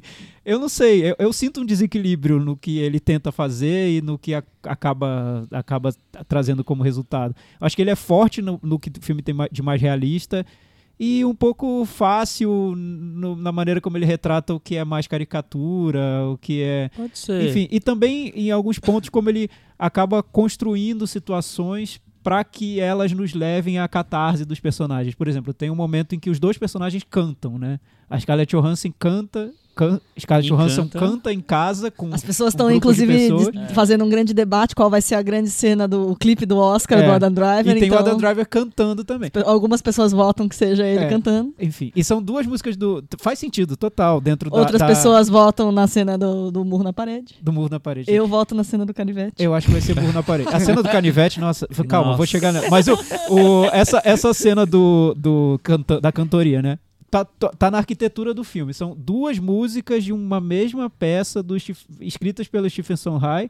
Uma é a, a peça chama The Com- Company, né? A, a música do Adam Driver é mais melancólica, mas é uma música de um personagem que está começando uma vida com um relacionamento, então tem uma ironia nisso, porque ele está terminando uma relação. E a música da Scarlett Johansson já, já num tom mais de, de sátira sobre um casamento e tudo. Então, assim, ele tenta fazer essa, essa- esse paralelo entre as duas músicas, mas são momentos que, pra mim, me parecem esquemáticos demais. Como se ele colocasse no filme pra reforçar o sentimento que ele quer passar e levar pra um clímax. A. Aí eu acho que o- a- essa construção do filme começa a me incomodar. E outra cena é quando tem uma leitura de um texto, não vou dar spoiler, mas numa das cenas finais do filme, que eu, eu, eu vi aquela cena, eu, "Cê- ok, funciona pra catarse, mas de onde veio esse. Por que, que eles pegaram esse texto agora? E Por que, que essa criança tá lendo isso? Sabe, parece que é muito programado pra funcionar como sim, narrativa. sim, eu também acho. e, e foge desse realismo que Quer ele tá ficar querendo. nas idas e vindas e compro, comprovando os amores e desamores do, do casal E mesmo. essa cena do corte do, do acidente do Adam Driver, eu também acho que. Mas Né? eu, eu, con- eu concordo, eu concordo um humor meio também. patéticozinho, Eu assim. concordo com vocês dois nisso, com vocês três nisso. é, mas sabe que isso também me fez achar o filme interessante porque eu vi que ele não era. Eu achei que o filme ia ser muito, muito Woody Allen. E aí e ele tem vários elementos do Woody Allen, mas em determinado momento ele não era nada Woody Allen. Entendeu? E, a, e, e também não era nada Bergman. Então eu achei que ele encontrou Tem uma vontade maneira própria ali, ali no meio. talvez nessas coisas mais que parecem até mais falhas mesmo do filme, né? mais as- aspectos menos consistentes, sei lá, uma maneira de criar um, um, sei lá, descobrir um, um pontinho, um cantinho na- no- naquele universo ali para fazer um filme dele é, mais pessoal mesmo e tal. Então eu, eu- foram coisas que eu no final eu converti um pouco pro pro ponto positivo. Pontos positivos. Muito É. bem. Vamos pro Meta Varanda? Ah, Eu queria fazer uma pergunta que eu normalmente faço no começo, mas Medo. acho que eu guardei pro final. É o melhor filme do, do No Bombate ou vocês gostam mais de outros? Eu preciso olhar a filmografia dele. Eu, eu, eu, eu gosto do filme. Tá entre os filmes que eu gosto, mas eu ainda tenho lembranças melhores do Francis Ha. Ah, eu acho que o Francis certeza. Ha é o início do, do História de um Casamento. Esse comecinho do filme, quando tem o monólogo da, da Scarlett e o monólogo do Adam Driver, com as cenas do flashback, toda aquela agilidade, aquele, aquele, aquela vibração do filme, tudo que lembra um pouco os primeiros filmes da novela Vague, o Francis Ha é isso no filme inteiro. E eu gosto disso. Uhum. Eu acho agradável. Eu sei que muita gente acha que é, que é um truque e tal, e que não embarca. Eu gosto. Então, pra mim, Francis Ha ainda é o, o É, melhor pra filme mim, pra dele. Mas Tá esse eu, eu, eu gosto, tá entre os filmes que eu gosto dele. Eu também acho que gosto mais do Francis Ha. Eu acho que ele consegue ser mais regular, não digo, mas ele consegue ser mais harmônico, vamos dizer assim. Ele consegue ter a mesma vibração e, e, e contar e, e não cair em caricatura e cair na, na- no que ele definiu para personagem e no que ele, né, como a coisa vai ser contada, o, o mais singular o filme inteiro. Vocês vão me fazer rever o Francis Ha. Eu hoje gosto mais de História de um Casamento e da Lula Baleia do que de A Lula Ha. Baleia. É. Mas você Lula prefere Baleia- a História de Lula casamento, Baleia? história de casamento. A. Lolê Balé eu também gosto bastante, assim, eu gostei bastante na época, mas eu preciso rever. É que o Francis Ha, eu acho que tem uma coisa essencial. Você tem que ter, criar uma empatia com aquela personagem. Se você se irritar com aquela personagem, você não vai. Exatamente. É igual simplesmente feliz. Se você não criar uma empatia com a personagem da Nesse Sally Hawkins, um é abraço. mim, tá? Que eu detesto. Tem- E nesse ponto, Cris, Tem- História de um Casamento é muito mais fácil, porque é, É muito mais fácil criar fácil, empatia sem com esses dois personagens. Ou então, Muito criar, fácil. ou então criar empatia pelo menos com um dos Sim, dois e sim. continuar seguindo no filme. Não sei, ficou tão na época do Francis Ha uma, uma coisa de ah, trufou, trufou, trufou, e eu não vi muitas coisas assim. Não, não sei se Achei é muitas- for, mas muito, é muito porque... subs, viu? muito subs. É Aí porque eu- ele busca muito, no Francis Ha, essa, essa edição, muito mais na edição do filme, algo que remete a- ao início da da novela Vague. Sim. Eu só queria saber se. Que E posição que estava a outra história do casamento na carreira. Pode fazer. O que é que a Jennifer Jason Lee achou desse filme? Ah, eu queria saber. Acho que ela não Mas- gostou. Mas não, acho Não, que falaram que ela gostou do acho que roteiro. ela É? gostou, gostou. Eu acho É. que o filme resolve bem. Enfim, vamos pro Meta Vamos pro Varanda. Meta Varanda. Tiago, começa vou- você que vou tá com a minha nota. palavra. Então, eu vou dar 6,5 só por causa dessa toda todo esse lado mais caricatura do filme, mais farsa, que eu para mim não se resolve muito bem. Eu acho muito simples Uhum. no filme. Mas eu, eu acho que é um avanço no, no- em relação aos filmes mais recentes do do Noah Uhum. Baumbach. E para mim a palavra para esse filme é distanciamento mesmo. É um filme de divórcio visto com distanciamento de alguém que já superou, que tá em outra, já já viu, tudo aquilo já passou e ele quer contar essa história. Nesse ponto me lembra Roma. Lembra que a gente falou sobre Roma, de um filme sobre um cara que já viveu aquela situação, tá numa outra vida e agora ele volta para tentar olhando, pra, olhando rever passado. tudo de- num tom mais distanciado, sem toda essa sem todo esse sangue quente que a gente vê num filme como Maridos e Esposas do, do Diário. Conseguimos comparar a história Consegui. de casamento com Roma. Dois filmes É. da Netflix, É. olha, a Netflix tem uma coerência aí na, Esse- na trajetória esse- Netflix. esses coelhos que saem da cartola do Thiago Mas eu acho que dele. distanciamento é, é, é para mim ainda é o que, é- que eu vejo de mais interessante no Roma. Muito se falou sobre Roma, né? Foi Sim, tão sim. atacado e tal, mas eu acho que essa questão do distanciamento é, liga esses dois filmes. Muito bem. E você, Chico?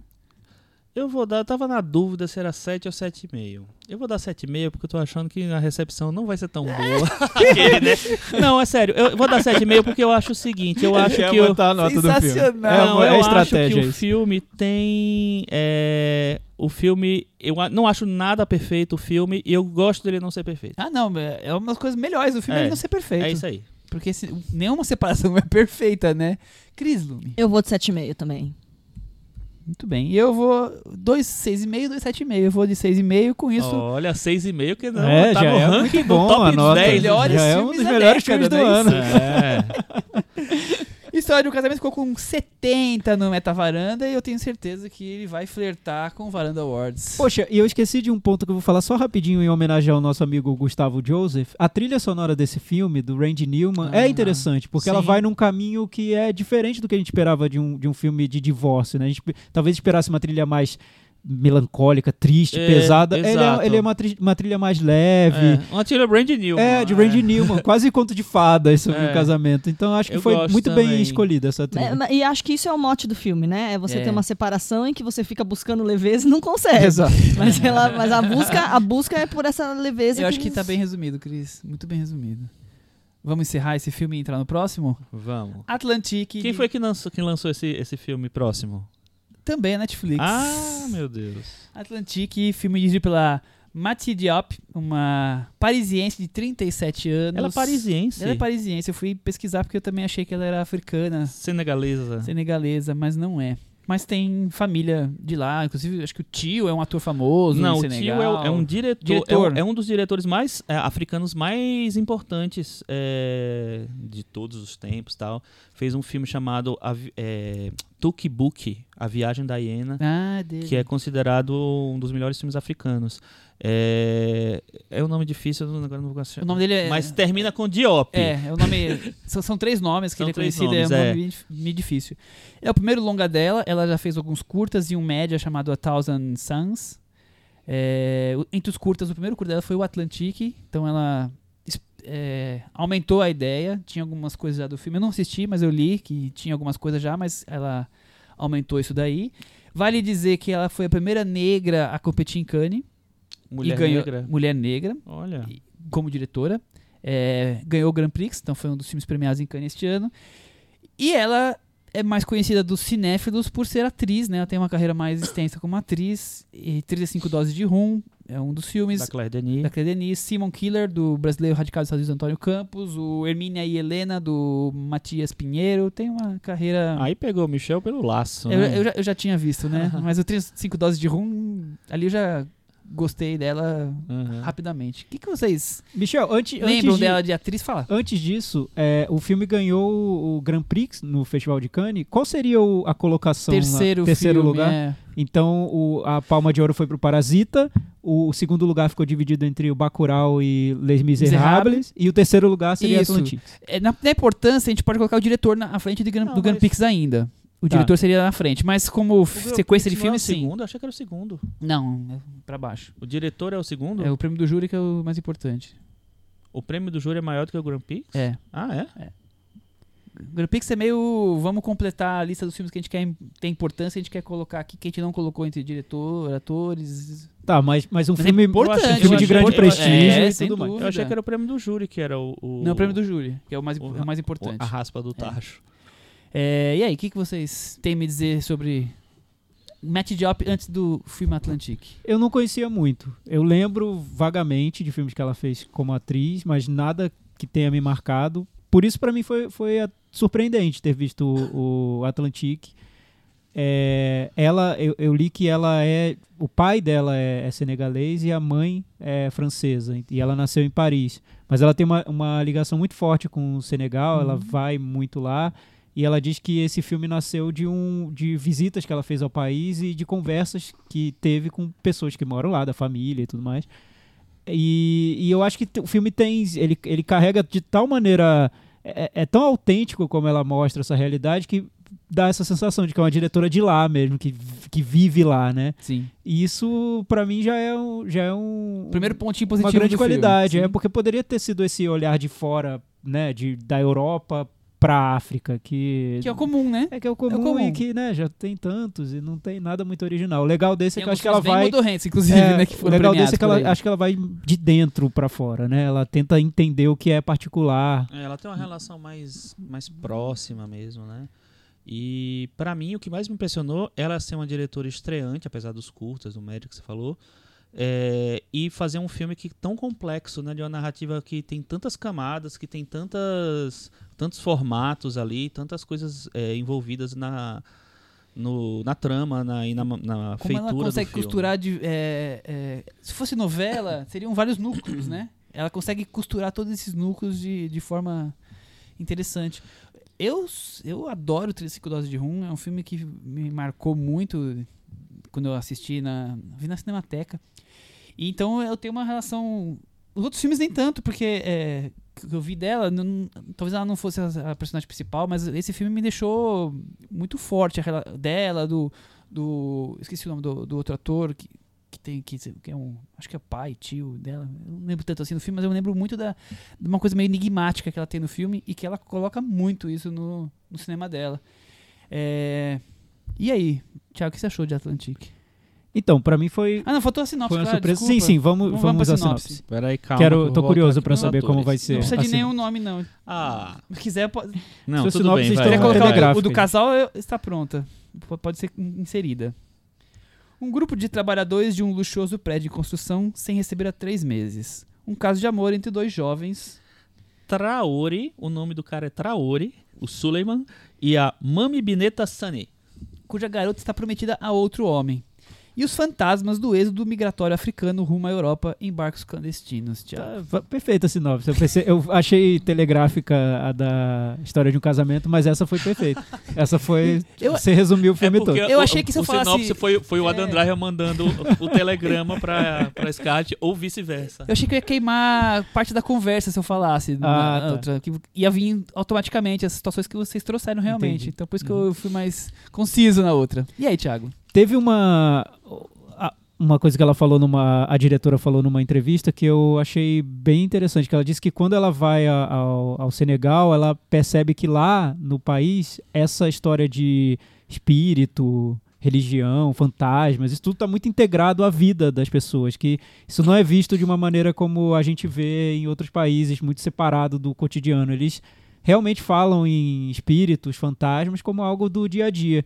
E aí me remeteu muito ao que, eu- ao que tem no cinema do Apichatong, o Werazetaku, né? Que eu lembro que ele fala que na Tailândia também é assim. É muito comum se falar em espírito, fantasma, isso está integrado no, no cotidiano.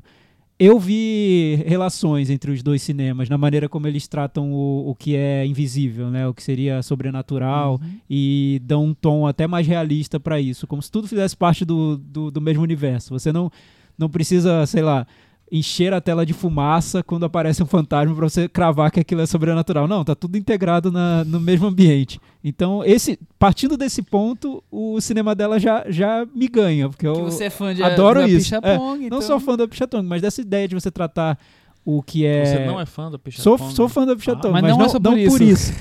Mas por tratar o que é invisível, o, o que é. Não sei, o que tá talvez na imaginação, como algo palpável, né? Você levar isso pro, pra tela de maneira realista. Eu acho isso bem interessante. E você, Chico? Eu fiquei surpreso, fiquei bem surpreso com o filme. A gente viu junto, né, Sim, Michel? a gente viu na- no IMS. E, na verdade, foi interessante você falar do Apichatpong, porque pra mim, a- o que eu pensei no filme várias vezes foi no Kleber Mendonça Filho e o São ao Redor. Porque eu acho que tem muitos elos.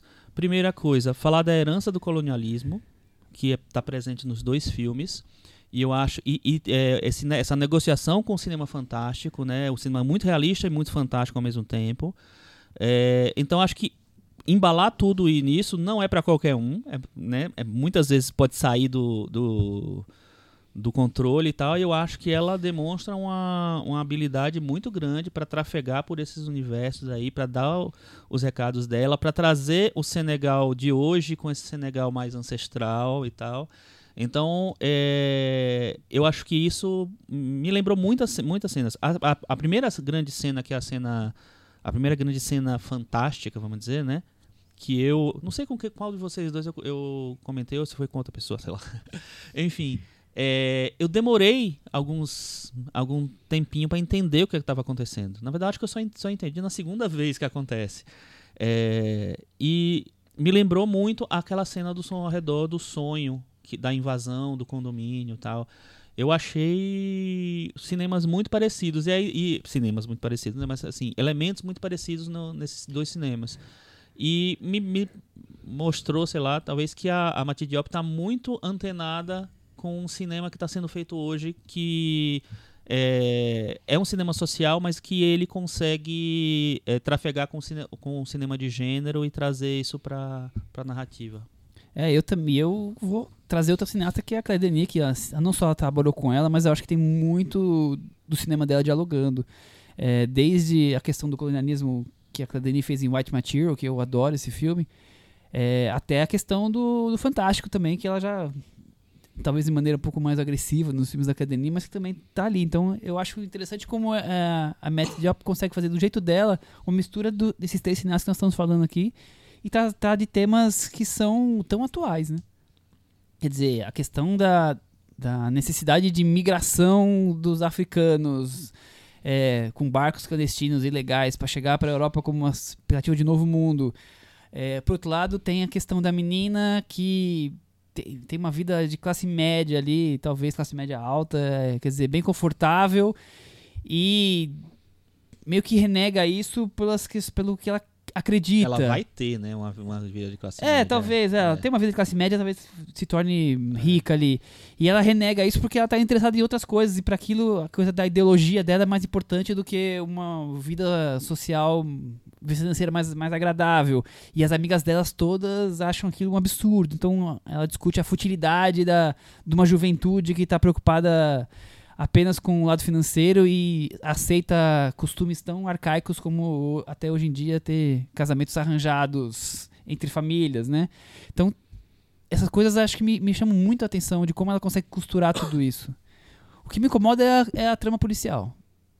Acho completamente deslocada. Mas a trama policial, eu acho, ela, ela- eu acho que na verdade ela é, é- é quase coadjuvante perto das Sim. intenções dela Sim. e, e para onde você, ela vai levar. Sim, sem Porque dúvida. Mas, mas- que- mas ela- ele- o filme foca muito no, no- no ins- inspetor, na vida do inspetor, na relação dele na, dentro da própria polícia.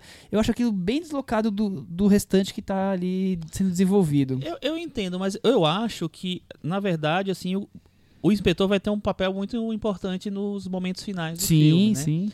Então eu acho que é uma maneira de apresentar ele e de, e de trazer um pouco essa coisa da, do incômodo, é, sei lá, do incômodo do, do mal-estar, é, que ele materializa muito o mal-estar, e que esse mal-estar, inclusive, vem com essa. é, é, colado com essa coisa da, da, da fantasia, do fantástico que o filme explora. Eu, eu não me incomodei, não, porque assim, eu não acho. Eu acho que é um- meio que quase um disfarce para poder chegar onde ela quer chegar, entendeu? Eu, mas eu entendi o que você quis falar. Eu, porque na verdade acho que o filme ele vai se transformando muito, né? Sem dúvida. Ele começa com uma, uma história de amor que hum, Ro- um Romeu e Julietazinho ali que Parece que vai tirar pra um caminho que você já sabe o que, que é, Então, né? Mas que desde o começo já tem um fundo social, porque começa com a, com a cena dos empregados não recebendo seus salários e tal. Então você vai ver que tem um contexto social. E eu acho que ele vai mudando, mudando, mudando assim. Então, é, de repente, o protagonista desaparece logo no começo, né? É, e aí eu acho que o filme vai, vai oferecendo uns elementos diferentes pra você. Uma coisa que me, me achei muito, muito interessante é que o mar é quase um, um personagem do filme, né? Ele é o, o- a porta de saída, a, a porta de possibilidade, a porta da esperança A esperança, é. para os personagens ali. E nas primeiras cenas do filme, quase todas as primeiras cenas do que, em que tem o mar, é, o mar tá, tá- tem um tipo um nevoeiro, você não vê a linha do horizonte. Você só vai ver essa linha do horizonte lá no final. Então eu acho que tem uma mensagenzinha ali de das coisas estão meio meio turvas. Tem uma coisa também. muito poética do filme com o mar, né? Toda hora o mar. O, o Chico, o Chico não, Thiago, você. Achou, eu achei curioso. Você achou curioso do, do personagem, aparentemente o principal, logo depois desaparecer, mas ao mesmo tempo tá tão marcante no filme? Ele desaparece, mas não some? É, é, a diretora fala que ela compara, ela compara o mar a uma tumba, né? Que é de onde. é- Porque é essa história do o filme, eu acho que o que resume pra mim o filme é essa história da migração, mas vista como um trauma, né? O trauma da migração. Você, e como esse trauma se instala na, na Sociedade sociedade, toda. toda. né? Todo mundo carrega um pouco daquilo. E aquilo se manifesta de alguma maneira pra cada pessoa, né? É, porque você pensa num lugar que é muito. te- tem uma des- desigualdade social muito intensa, é, pessoas muito pobres, e a única maneira de, de, de ascender na, na sociedade seria sair para o mar e ir para a Europa, né? E tentar uma vida na Europa. Só que para quem vive lá no, no Senegal, as pessoas que saíram morreram, porque ou elas foram conseguiram ir para a Europa, mas não vão manter contato nenhum com quem está lá, ou elas morreram mesmo, né? Acabou. Elas Fica vão esse- embora. Fica essa nuvem, É, né? Então, então o, o, o mar é a despedida. A pessoa vai embora para sempre. E aí no, no filme você tem esse romance adolescente entre a personagem, a menina que fica e o garoto que vai. É, é isso o ponto de partida do filme.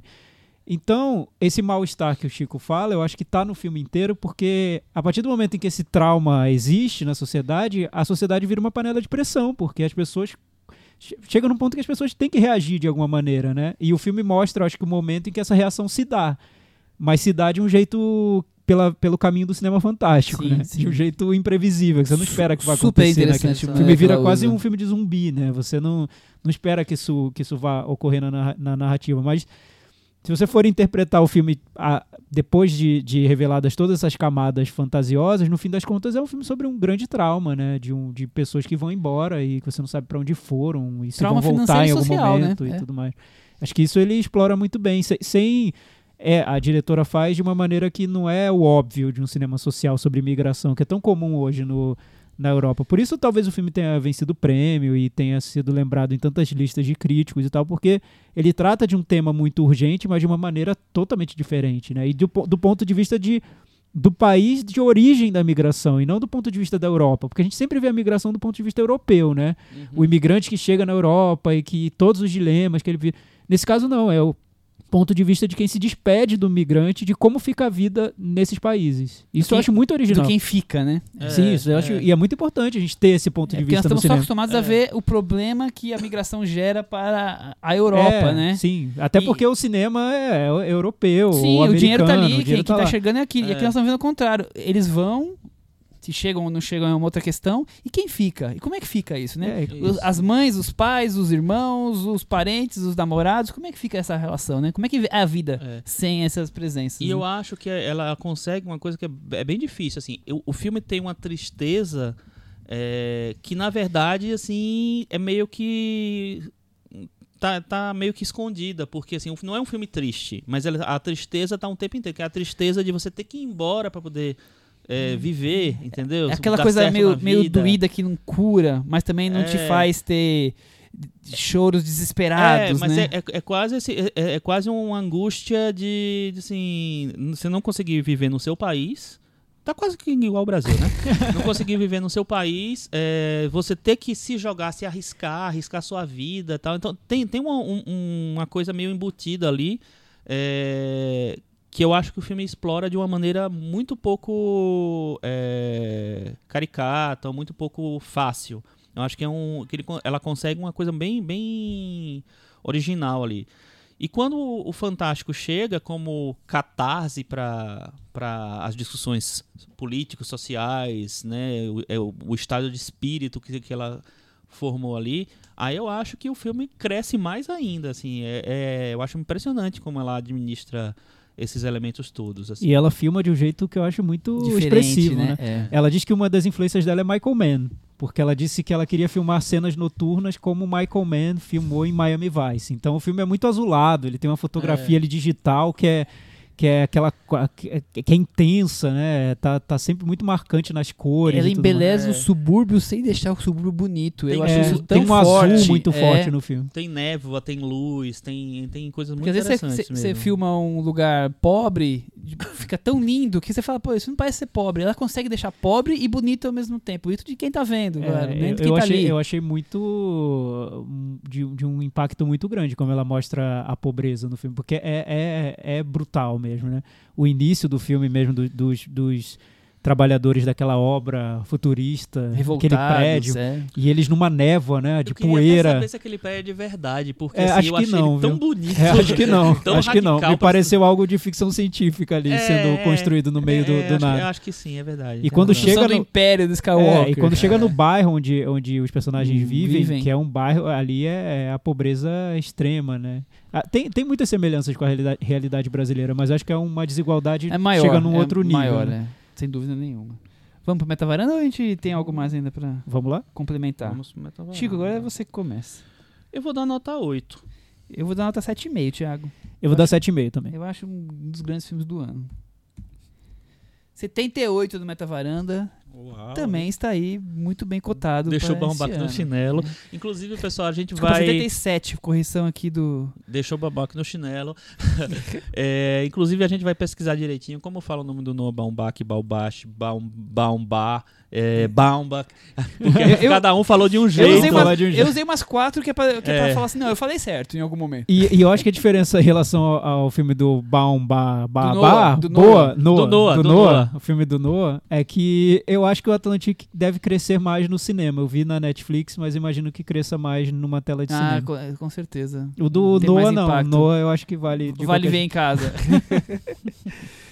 Vamos então pro boletim do Oscar agora, Chico? Vamos pro O boletim que, do que Oscar. aconteceu essa semana, além do que a gente já falou rapidamente no começo? Essa semana foi muito importante. Muita coisa aconteceu. Muita coisa está acontecendo. Então daqui a pouco vai ficar, va- vai ficar velho esse boletim A gente do já vai Oscar. lançar já com algumas coisas Exatamente. atualizadas. Estamos gravando no domingo de manhã, acho que É. vale comentar. Vai sair o Critics', Critics' Choice, Choice, não vamos ter falado ainda. É, saiu o top 10 do American Film Institute, que é um dos mais é, importantes. O na- Thiago, na- é importante o American Film Institute? Então, eu descobri que é importante quando o Rodrigo Teixeira veio aqui ao podcast e falou que esse é o prêmio. Você nunca porque me, nunca me ouviu. né? Eu não sabia, é, enfim, é santo de casa, né, Chico? Não faz, não faz milagre. Mas o, o Rodrigo Teixeira falou que quando o filme aparece nessa lista é porque ele tá com, já com o caminho pronto pro Oscar. com uma mão e três dedos no- na É. indicação, é isso. Isso, Chico. eles fizeram a lista de 10 filmes e deu um prêmio espe- especial pro Parasita, que eles não consideram filmes estrangeiros é, quando. Até na, na lista American principal. Film. Institute, quer dizer, Instituto de Filmes Americanos, Exatamente, né? Logo, assim, o ano passado aconteceu a mesma coisa, o Roma ganhou um prêmio especial. Quando o filme tá muito bombado, o filme estrangeiro tá muito bombado,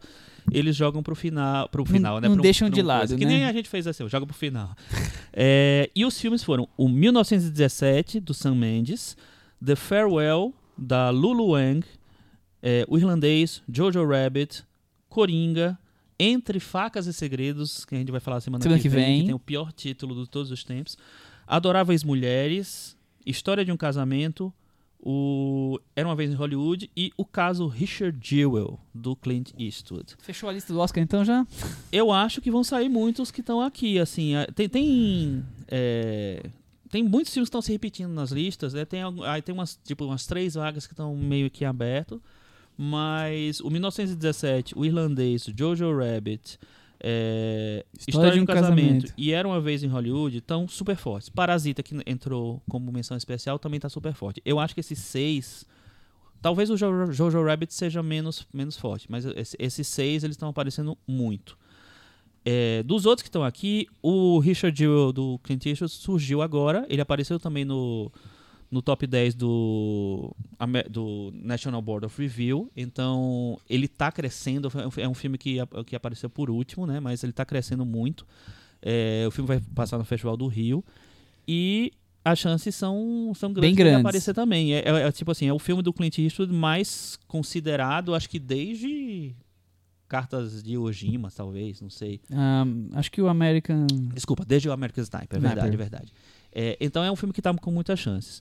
O, e os outros filmes, o The Farewell também tá, tá bem cotado, tá aparecendo, tá aparecendo muitas listas também. E o Adoráveis Mulheres também. o Adoráveis né? Mulheres também, mas eu não tenho muita certeza se ele vai fazer a lista final. O Entre Facas e Segredos, ele tá aparecendo nas listas. Ele apareceu no National Board of Review também. E ele pode ser tipo uma vaga pop, que muita gente tava achando que ia ser das golpistas ou de um, sei lá, um outro filme é, mais pop, mas ele tá, tá com essa, essa, esse cotado. O. O Coringa, que é o, talvez seja o filme mais. Você tem mais dúvidas mais aí. difícil, porque é, é um filme que dividiu muito, a gente é, dividiu muita crítica, e esse é um prêmio de críticos, então as coisas não estão tão certas pro, pro lado do Coringa. né? Saiu também é, os prêmios do, do New York Film Critics Circle, Film Critics Circle é, e o irlandês ganhou. Na verdade, o irlandês ganhou é, os críticos de Nova York e ganhou o National Board of, of Review. Se ele ganhar o prêmio de Los Angeles, eles vão dizer- faz- é, falar que eles é, Ganhou ele todos os ganhou prêmios o principais de crítico. Trifecta. Ah, Trifecta. Tem um nom- nomezinho pra isso, que faz. Acho que só três filmes ganharam os três prêmios há, é, na, na história do Oscar. Não me perguntem agora que eu realmente não lembro mais quais foram. eu vi, mas esqueci. É, e o irlandês sai, tá, tá muito na frente, assim. Então eu acho que o. é, provavelmente ele vai ser indicado ao Critics' Choice, provavelmente ao Globo de Ouro. É, o irlandês eu acho que é o filme a bater agora.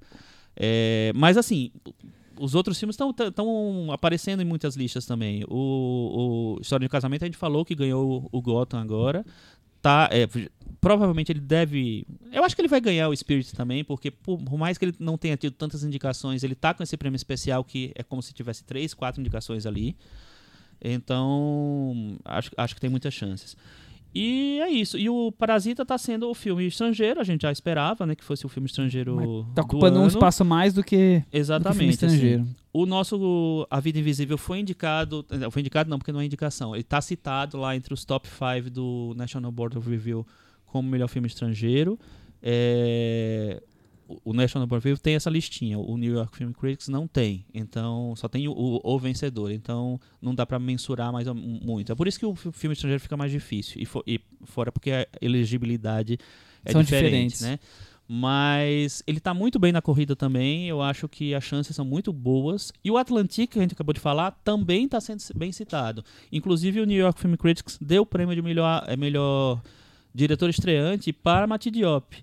É, e esse ano a gente teve uns, uns diretores estreantes é, importantes nos Estados Unidos também. Teve a, a diretora que fez a Olivia Wilde, que fez o Bookma- Booksmart, que tá estava super cotada para ganhar esse prêmio de, de estreante e tal. Então, é, é uma força que o filme tem.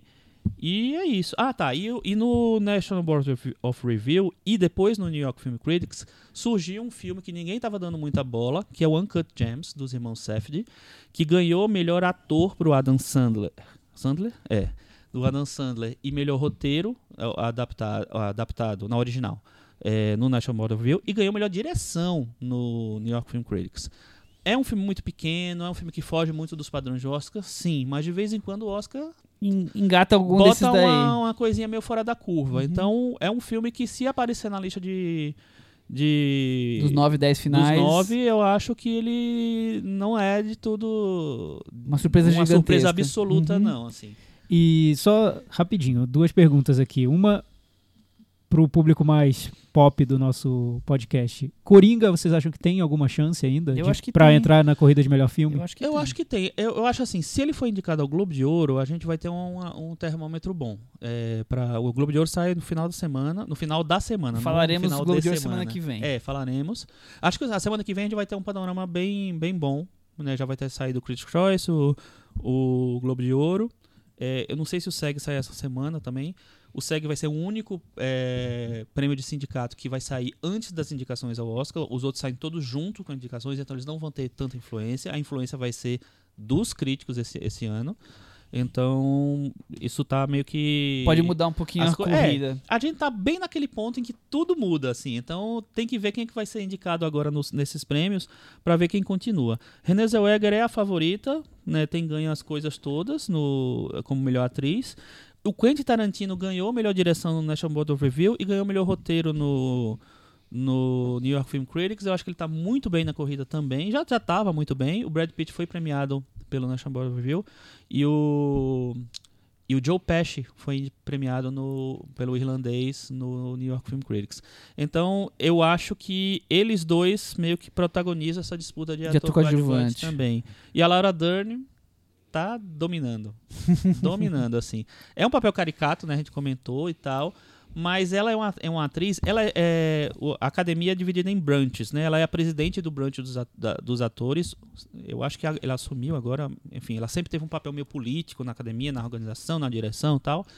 E ela é uma atriz muito conhecida, vem de uma família de atores, filha do Bruce Dern e da Diane Ladd, indicados ao Oscar. Ela já foi indicada ao Oscar duas vezes, então eu acho que ela é talvez seja a, maior mais barbada do Oscar da- agora. do ano até, esse ano. Olha, eu, eu adoro a Laura Dern. Quase tudo que ela faz na vida. Vai ser- Mas por esse papel. Vai ser nossa, triste, né, se ela triste, ganhar por triste, esse papel. Triste, triste, Ah, mas triste. Eu acho tão, é um papel que ela aconteceu, faz né? com, no- na hora do almoço, sem roteiro. É? Muito fácil. Eu também achei que. Só pra terminar, o top 10 do National Board of Review foi em 1917. O meu nome é Dolemite, entrou lá. Muita gente tá achando que agora vai ter uma ascensão dele, porque é muito provável que o Ed Murphy seja indicado ao Globo de Ouro de ator em comédia. Ah, o Globo de Ouro com O certeza. Broadcast Film Critics também tem o, o, o Critics' Choice, né? É, também tem uma categoria pra comédia. É engraçado que lá eles têm melhor ator, melhor ator em comédia. Entendeu? Não é melhor ator. E aí melhor ator pode, pode, ganhar, pode entrar todo mundo. Musical, guerra, o que for. É, não, não, o to- inclusive comédia. O, ano passado, o, o Christian Bale, por- pelo Vice, ganhou o melhor ator e ganhou o melhor ator em comédia. Ah, meu Deus. É uma loucura. Enfim, aí, aí tem o Dolemite, tem um Ford vs Ferrari, que não tá tão forte assim, ele pode se ficar mais sólido agora. Jojo Rabbit, Entre Facas e Segredos de novo, Histórias um- de um Casamento, Era Uma Vez em Hollywood, Richard Jewell, Uncut Gems e Waves.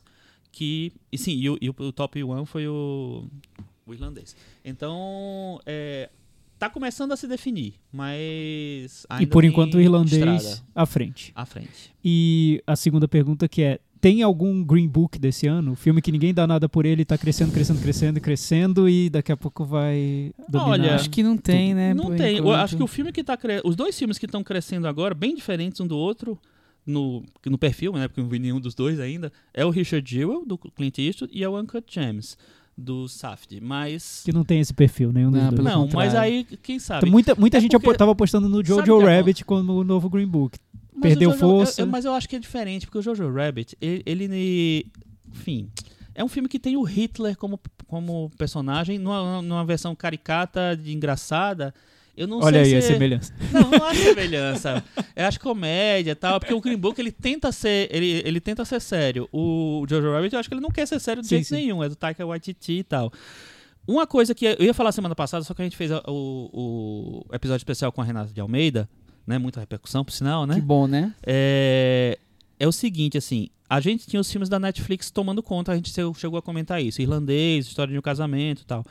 É, tava faltando o grande representante dos estúdios. Surgiu esse grande representante. É o 1917 do, do Sam, Sam Mendes. Foi exibido para críticos, para votantes dos, dos prêmios, do SEG e tal. Ele foi muito bem recebido, foi super elogiado, é, foi chamado de melhor filme de guerra desde Resgate do Soldado Ryan. E ele tem muitas chances de aparecer como um grande representante dos estúdios. Se as pessoas não quiserem votar num filme da Netflix como o melhor filme, Olha o Green Book aí. Ah, eu- Ah, mas- então, mas- então descobrimos É, o Green não, Book. mas- mas descobrimos o Thiago o tá Green falando Book. não com relação à história, ao estilo, com relação a um rouba filme que cena. possa E- roubar e, a o cena e- e não só É. isso, o filme de estúdio. O E tem filme todos pra- aqueles atores Exato. shakespearianos, né? Então- Benedict Cumberbatch, Então, então vai é ser. Strong, então vai ser boa, vai Andrew ser boa, Scott, Colin Firth. Vai ser boa a É. briga entre estúdio e Netflix esse ano. E eu quero ver quem vai ganhar, porque eu ainda acho É. que tem uma resistência à Netflix. Não, é tão simples assim. eu também acho, Thiago, mas a questão é o seguinte: é o Martin Scorsese fazendo um filmão Martin Scorsesiano com Robert De Niro, Al Pacino, Joe Pesci. Eu acho que ele chega diferente. Entendeu? As pessoas, eu, não, eu não sei se as pessoas vão. Ah, vão dizer nossa, não, esse é o filme do, na Netflix. Homer era assim, né? É o filme da Netflix. Esse é um filme É, verdade. americano. Eu concordo. eu concordo. sabe? Então eu acho que vai ser diferente. Assim, se o, o irlandês continuar nessa pegada, eu acho que ele vai chegar como favoritíssimo e vai ser muito difícil ele perder. Mas vamos ver, né? Tudo tá mudando, calma. Vamos encerrar o boletim do Oscar? Já temos tempo para o puxadinho da varanda? Vamos e aí, lá? Thiago? Vamos. Pode começar, Michel? À vontade. Eu, eu não tenho tantas opções. é, Enfim, eu vi ah, recentemente na Netflix também uma animação que tá super cotada, a prêmios, talvez em, a- ao Oscar também. Uma animação francesa chamada Perdi Meu Corpo. Qual foi o prêmio que ganhou em Cannes, Michel? Que é Semana, Semana da, da Crítica? Crítica. Então, eu é, parece que o, o diretor era o roteirista do Amélie Poulain. E eu achei um filme que isso, isso é um bom caminho para entrar no filme, porque eu acho que ele também tem, ele tem essa coisa de ser de ter muito penduricalho na narrativa, né? Ele quer construir uma história que começa com uma mão, não uma mão, a fruta mamão, mas uma mão Um membro, um membro É. do corpo específico. É, que- que esse membro- mão. da mão. Realmente. que tá perdido e sai em busca do restante do corpo. E paralelamente a isso, a gente vê a história de um menino que vai crescendo. Obviamente, pra, logo no início a gente sabe que o menino é o dono da mão que tá perdida. Algo vai acontecer É, que vai já, não- logo no começo já, já dá um sinal, já mostra o que, que é, É, exatamente a mesma então, mão. E, e o filme conta essa história, eu acho, que- acho que de, de uma maneira envolvente, ele é bem melancólico e tudo mais. Só que é, no momento em que essas tramas vão se encontrar, eu acho que aí o filme pesa a mão no, no que seria essa, esse sentimentalismo mais fofo e triste, que é tão comum nesse cinema francês que a gente conhece como o mais comercial e que faz mais sucesso em festivais. Então, não sei. Tem nada Até certo ponto é eu isso achei aí. interessante, Eu acho- mas quando as tramas se, se unem, a coisa Quando a fica mão um pouco mais encontra o banal. corpo, a coisa fica meio banal, eu também É. acho. Mas vale. Mas é acho, legal, a história romântica é bonita, É, é, e- legal. e acho que é vale- a animação é diferente. é, pelos traços da É. animação. Tem outra animação da Netflix, Klaus, que eu também assisti, que também vale porque o- desenho, a maneira como ele, como ele apresenta a animação nos traços é um pouco diferente do padrão Disney, né? Isso já traz um, um certo frescor pro É. gênero. E a o Klaus eu é achei até- Disney. Eu gosto É mais bem do Klaus também. É. O, o Klaus eu acho mais, mais divertido, É, assim. é claro, é. o- a, a ideia do Perdi Meu Corpo não é ser divertido, mas o Klaus eu acho que se resolve melhor como uma, como se fosse um Disney no universo alternativo, assim, um filme da Disney no, no Ele vai universo melhorando no final, e enquanto o É. Primeiro Corpo vai perdendo um pouco. Eu também Eu, tenho essa eu impressão. assisti os dois também. Eu, eu acho que eu concordo mais ou menos com todo mundo. Eu achei o Klaus bem interessante, bem divertido, mas bem padrãozinho também. Não, não- enfim, não me empolguei tanto. É, e o Perdi Meu Corpo, eu vi muito, muitas vezes, acompanhei muitas edições do, do Animamundi. Eu já vi esse filme muitas ah, vezes. é outra coisa, né? Você né? tem essa Inclusive experiência no- na, maior. na animação, inclusive na, na, na- no, no tipo de coisa, sabe? De uma animação que é, quer ser mais ousada tal. Isso não é um demérito pro filme. É, eu acho que o filme é legal, o filme é muito é inventivo, é, enfim, é, é diferente. Eu acho que é, que é legal. Ele tá muito cotado realmente, como você falou. É bem capaz de ele roubar essa vaguinha indie que sempre tem nessa categoria. Às vezes tem duas vaguinhas indies. É, mas também não me empolguei muito com o filme. Eu achei que ele segue uma cartilha mesmo de filme de filme indie de animação. É, enfim, é Bonitinho, legal, mas é não é nada bonitinho. demais. Um filme que isso me surpreendeu que eu assisti é, recentemente, ele passou nos cinemas muito rápido que, é, e tá cotado para ser indicado é o Link Perdido, que é uma história de um explorador que encontra o pé grande, é um uma animação é, mais, mais brincalhona também e tal, bem sarcástica. é, que tem coisas bem, bem legais também. Não é nenhuma revolução do gênero e tal, mas é, eu achei um frescorzinho de- dentro desse, dessas animações mais tradicionais e que não são Disney, entendeu? Essa corrida de animação esse ano tem um favorito ou vai, tá meio embolado? Chico? Olha, o favorito é Frozen. É, Frozen? Frozen 2. Sério? É. Favorito? Pois é. eu É o tô, tô achando favorito. tão... Você foi ver? Não, nem Esse eu. Não, mas eu tô achando, achando que tá pouco, pouco Falado, né? elogiado, tá um pouco perdido. Não, é o Frozen 2, assim, ele foi o filme que mais teve indicações lá, e eu acho que empatado com Perdi Meu Corpo, se eu não me engano. É, mas não foram, não- a diferença não foi tão grande, não. O, no, mais indicações do Annie Awards, né? Eu falei assim como Sim, se estivesse falando do assunto há Do- muito tempo. O Annie Awards é o Oscar da animação, é, o, foram indicados no melhor filme o Frozen, o Toy Story, o Perdi Meu Corpo, o Link Perdido e o, acho que o Como Treinar Seu Dragão 3. É, só que o Toy Story, que eu achei que ia ser uma, uma, Barbada esse uma ano? barbada, ele não foi indicado para direção. E aí, isso sim, mostra que ele não tá tão forte Amado assim. assim. Um filme que foi indicado para direção na vaga, talvez, do Toy Story, foi o, o japonês. é, acho que é Você Não Está Aqui, Você Não Vai Lá, não lembro mais, enfim. É, que é do Makoto Shinkai, que fez é, o Your Name. Your Ah, Name. sim, É, Your Name. E, é o, e a indicação para filme estrangeiro do Japão é, e é também pré-indicado para o Oscar de animação. Olha, pode ser um ano de animação mais Sur- alternativa é, ganhando ser, o Oscar, pode ser porque eu tô achando bem, Gan- bem eu não fraco. sei, eu acho que não. Acho que o Frozen vai ganhar. Será, Chico? É, a É bilheteria que foi tinha bem que ter alguma boa. animação. A gente É. tinha que tivesse com força já, né? Mas É, talvez aconteça. exato. É, isso é que acontece. Os filmes são E- muito pequenos, né? É, E Cris, e o Ford vs Ferrari, que nós acabamos por várias situações deixando o filme de lado e ele tem sua importância. É, então, ele tava bem cotado, agora ele tá um pouco embaixo, né, Chico? Ele assim, tá um ele já teve, embaixo, já teve é. melhor, né, na, na corrida. agora ele tá Não na facilita, corrida. não facilita o fato de, da corrida de melhor ator, que podia ser um, um push pro filme, né? É, tá muito tumultuada e o Christian Bale e o Matt Damon não estarem tão bem posicionados. Mas. Mas e o filme? Então, é isso que eu ia falar, que exatamente isso que o Chico tava puxando, que na verdade eu acho que é uma super atuação do Christian Bale, mais uma, assim. Ele tá, assim, totalmente dentro do, do, do personagem. É, é um filme, é mais um filme longo da temporada. e mas que é envolvente, é uma competição, uma, uma história real. E eu acho que o Christian Bale tá super bem, assim. Eu que hoje em dia não mais, mas no passado acompanhei muito automobilismo, eu achei impressionante as cenas de das corridas, de mostrar dentro dos cockpits, eu achei incríveis. Assim, talvez as Não, melhores foi que muito tenha legal que ele, ele estreou num momento aí que tá num, num, num vazio aí de filmes que estão sendo exibidos nas grandes salas, né? Porque o, o grande filme de, de, de dezembro ainda não estreou. Então ele, a gente viu, pôde ver no IMAX, ele estava em exibição em São Paulo, em várias É, salas IMAX. Então a gente entrou, eu en- entrou na sala, já tinha começado a primeira cena. Um barulho assim ensurdecedor, assim, o, o som do filme é Impecável um tecnicamente, espetáculo. né? Tecnicamente É. ele é muito bom. Eu, eu gostei do filme também, eu achei ele bem dirigido. Ele é bem classicão, né? Sim, sim, sim, Mas eu sim. acho que é um clássico bem executado, assim. Acho, acho um filme bom mesmo. Acho que o, o- o- concordo com a Cris, que o Christian Bale tá muito bem.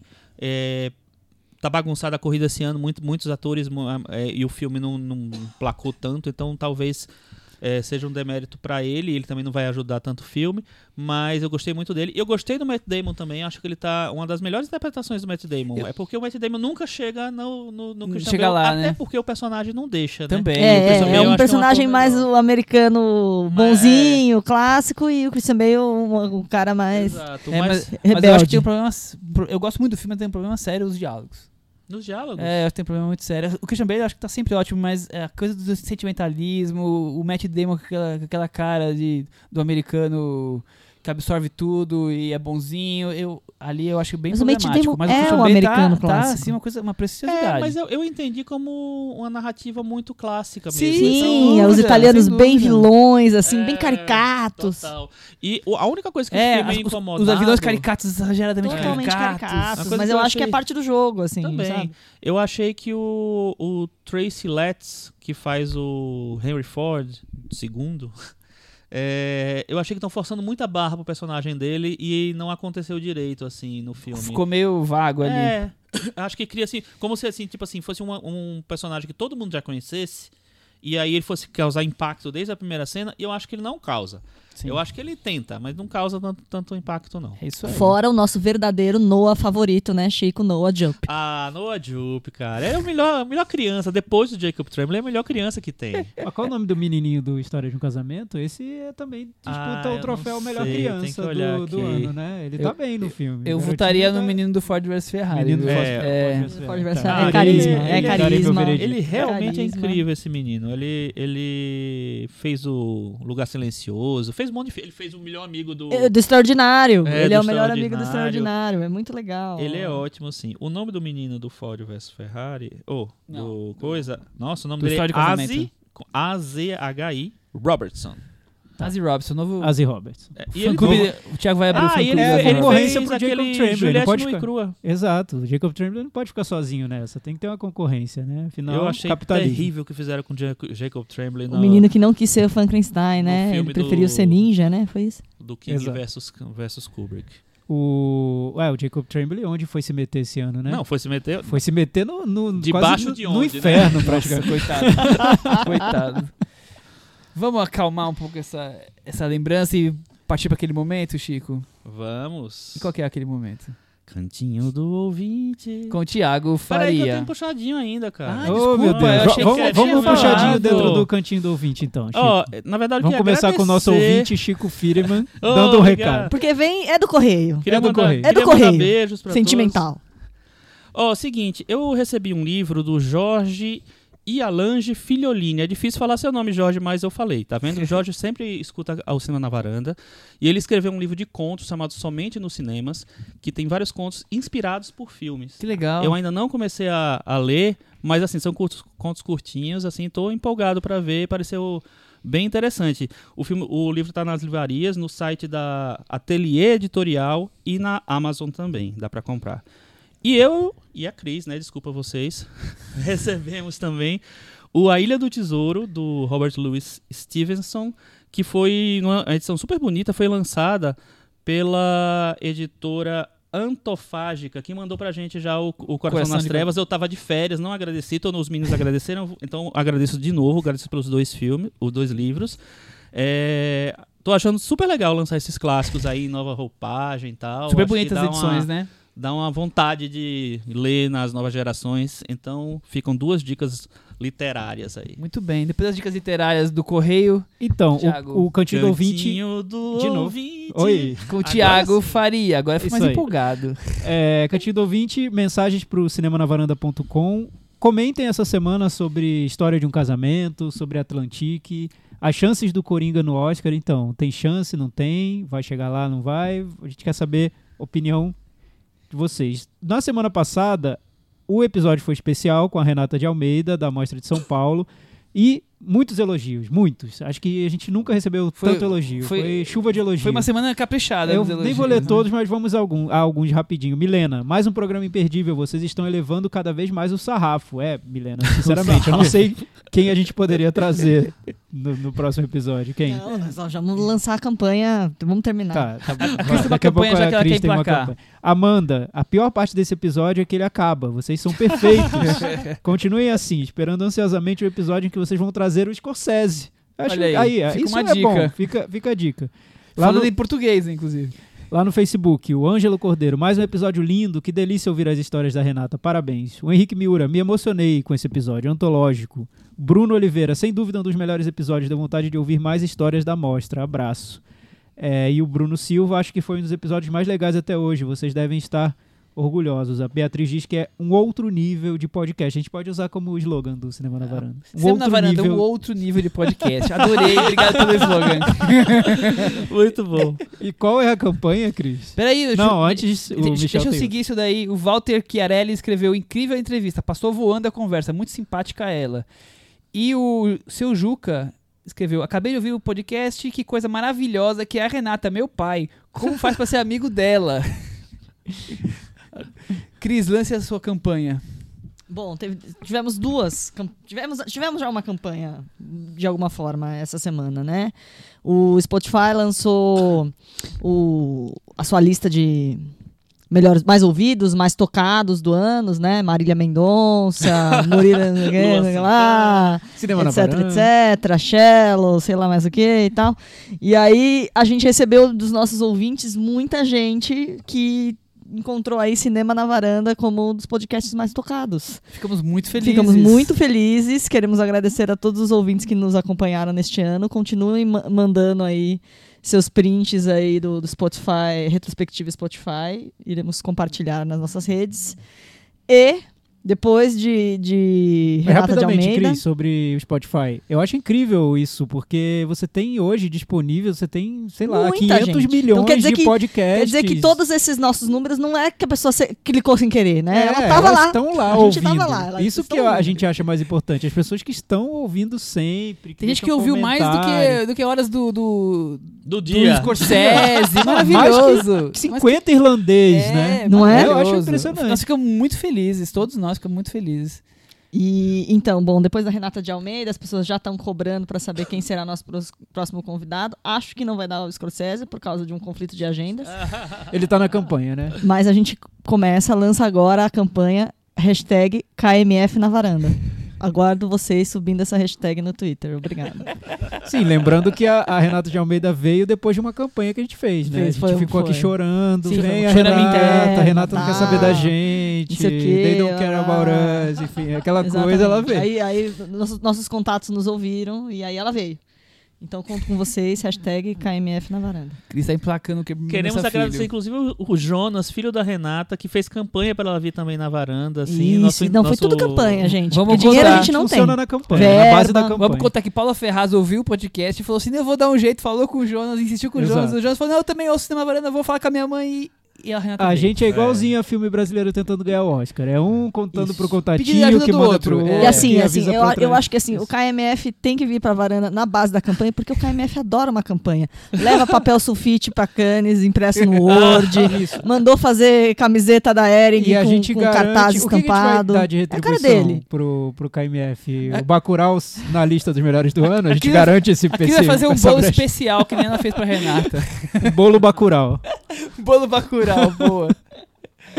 Tem mais alguma coisa ou É ficamos só isso. com os elogios hoje? Só elogios, não tem maravilhoso. crítica. Eu só vou falar um negócio. Pra quem tá. Ontem eu assisti o irlandês de novo, pra falar né, na, na Cinemateca, ele tá passando lá agora. Quem tiver a chance de ir, não tá lotando, foi, foi pouca gente, assim. Então quem tá em São Paulo, tiver a chance de ir, vai ver, porque é uma experiência muito legal rever. Eu achei que ia ser cansati- cansativo porque eu vi de novo. Fiquei envolvidíssimo com o Ah. filme de novo. Achei, vi, vi várias coisas que eu não tinha visto da primeira vez.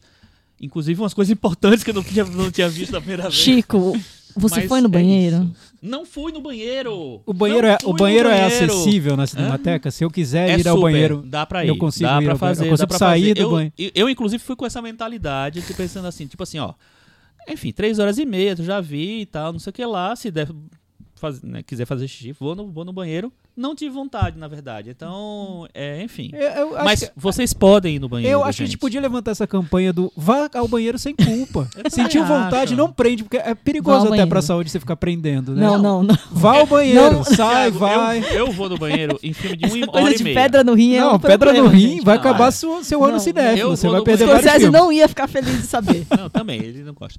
Eu, fui, eu vou no banheiro sem problema em filme de uma hora e meia, não tem problema É nenhum. isso, É, vai. Mas nesse aconteceu que realmente eu não tive vontade. É, tá certo. Não sei se foi sublimação. O filme tava muito empolgante. Você não tava teve vontade. empolgante mesmo. Então, Depois tá lá mais disso, alguns dias, hein? Eu só posso encerrar. Até semana que vem. Tchau. Tchau. Tchau.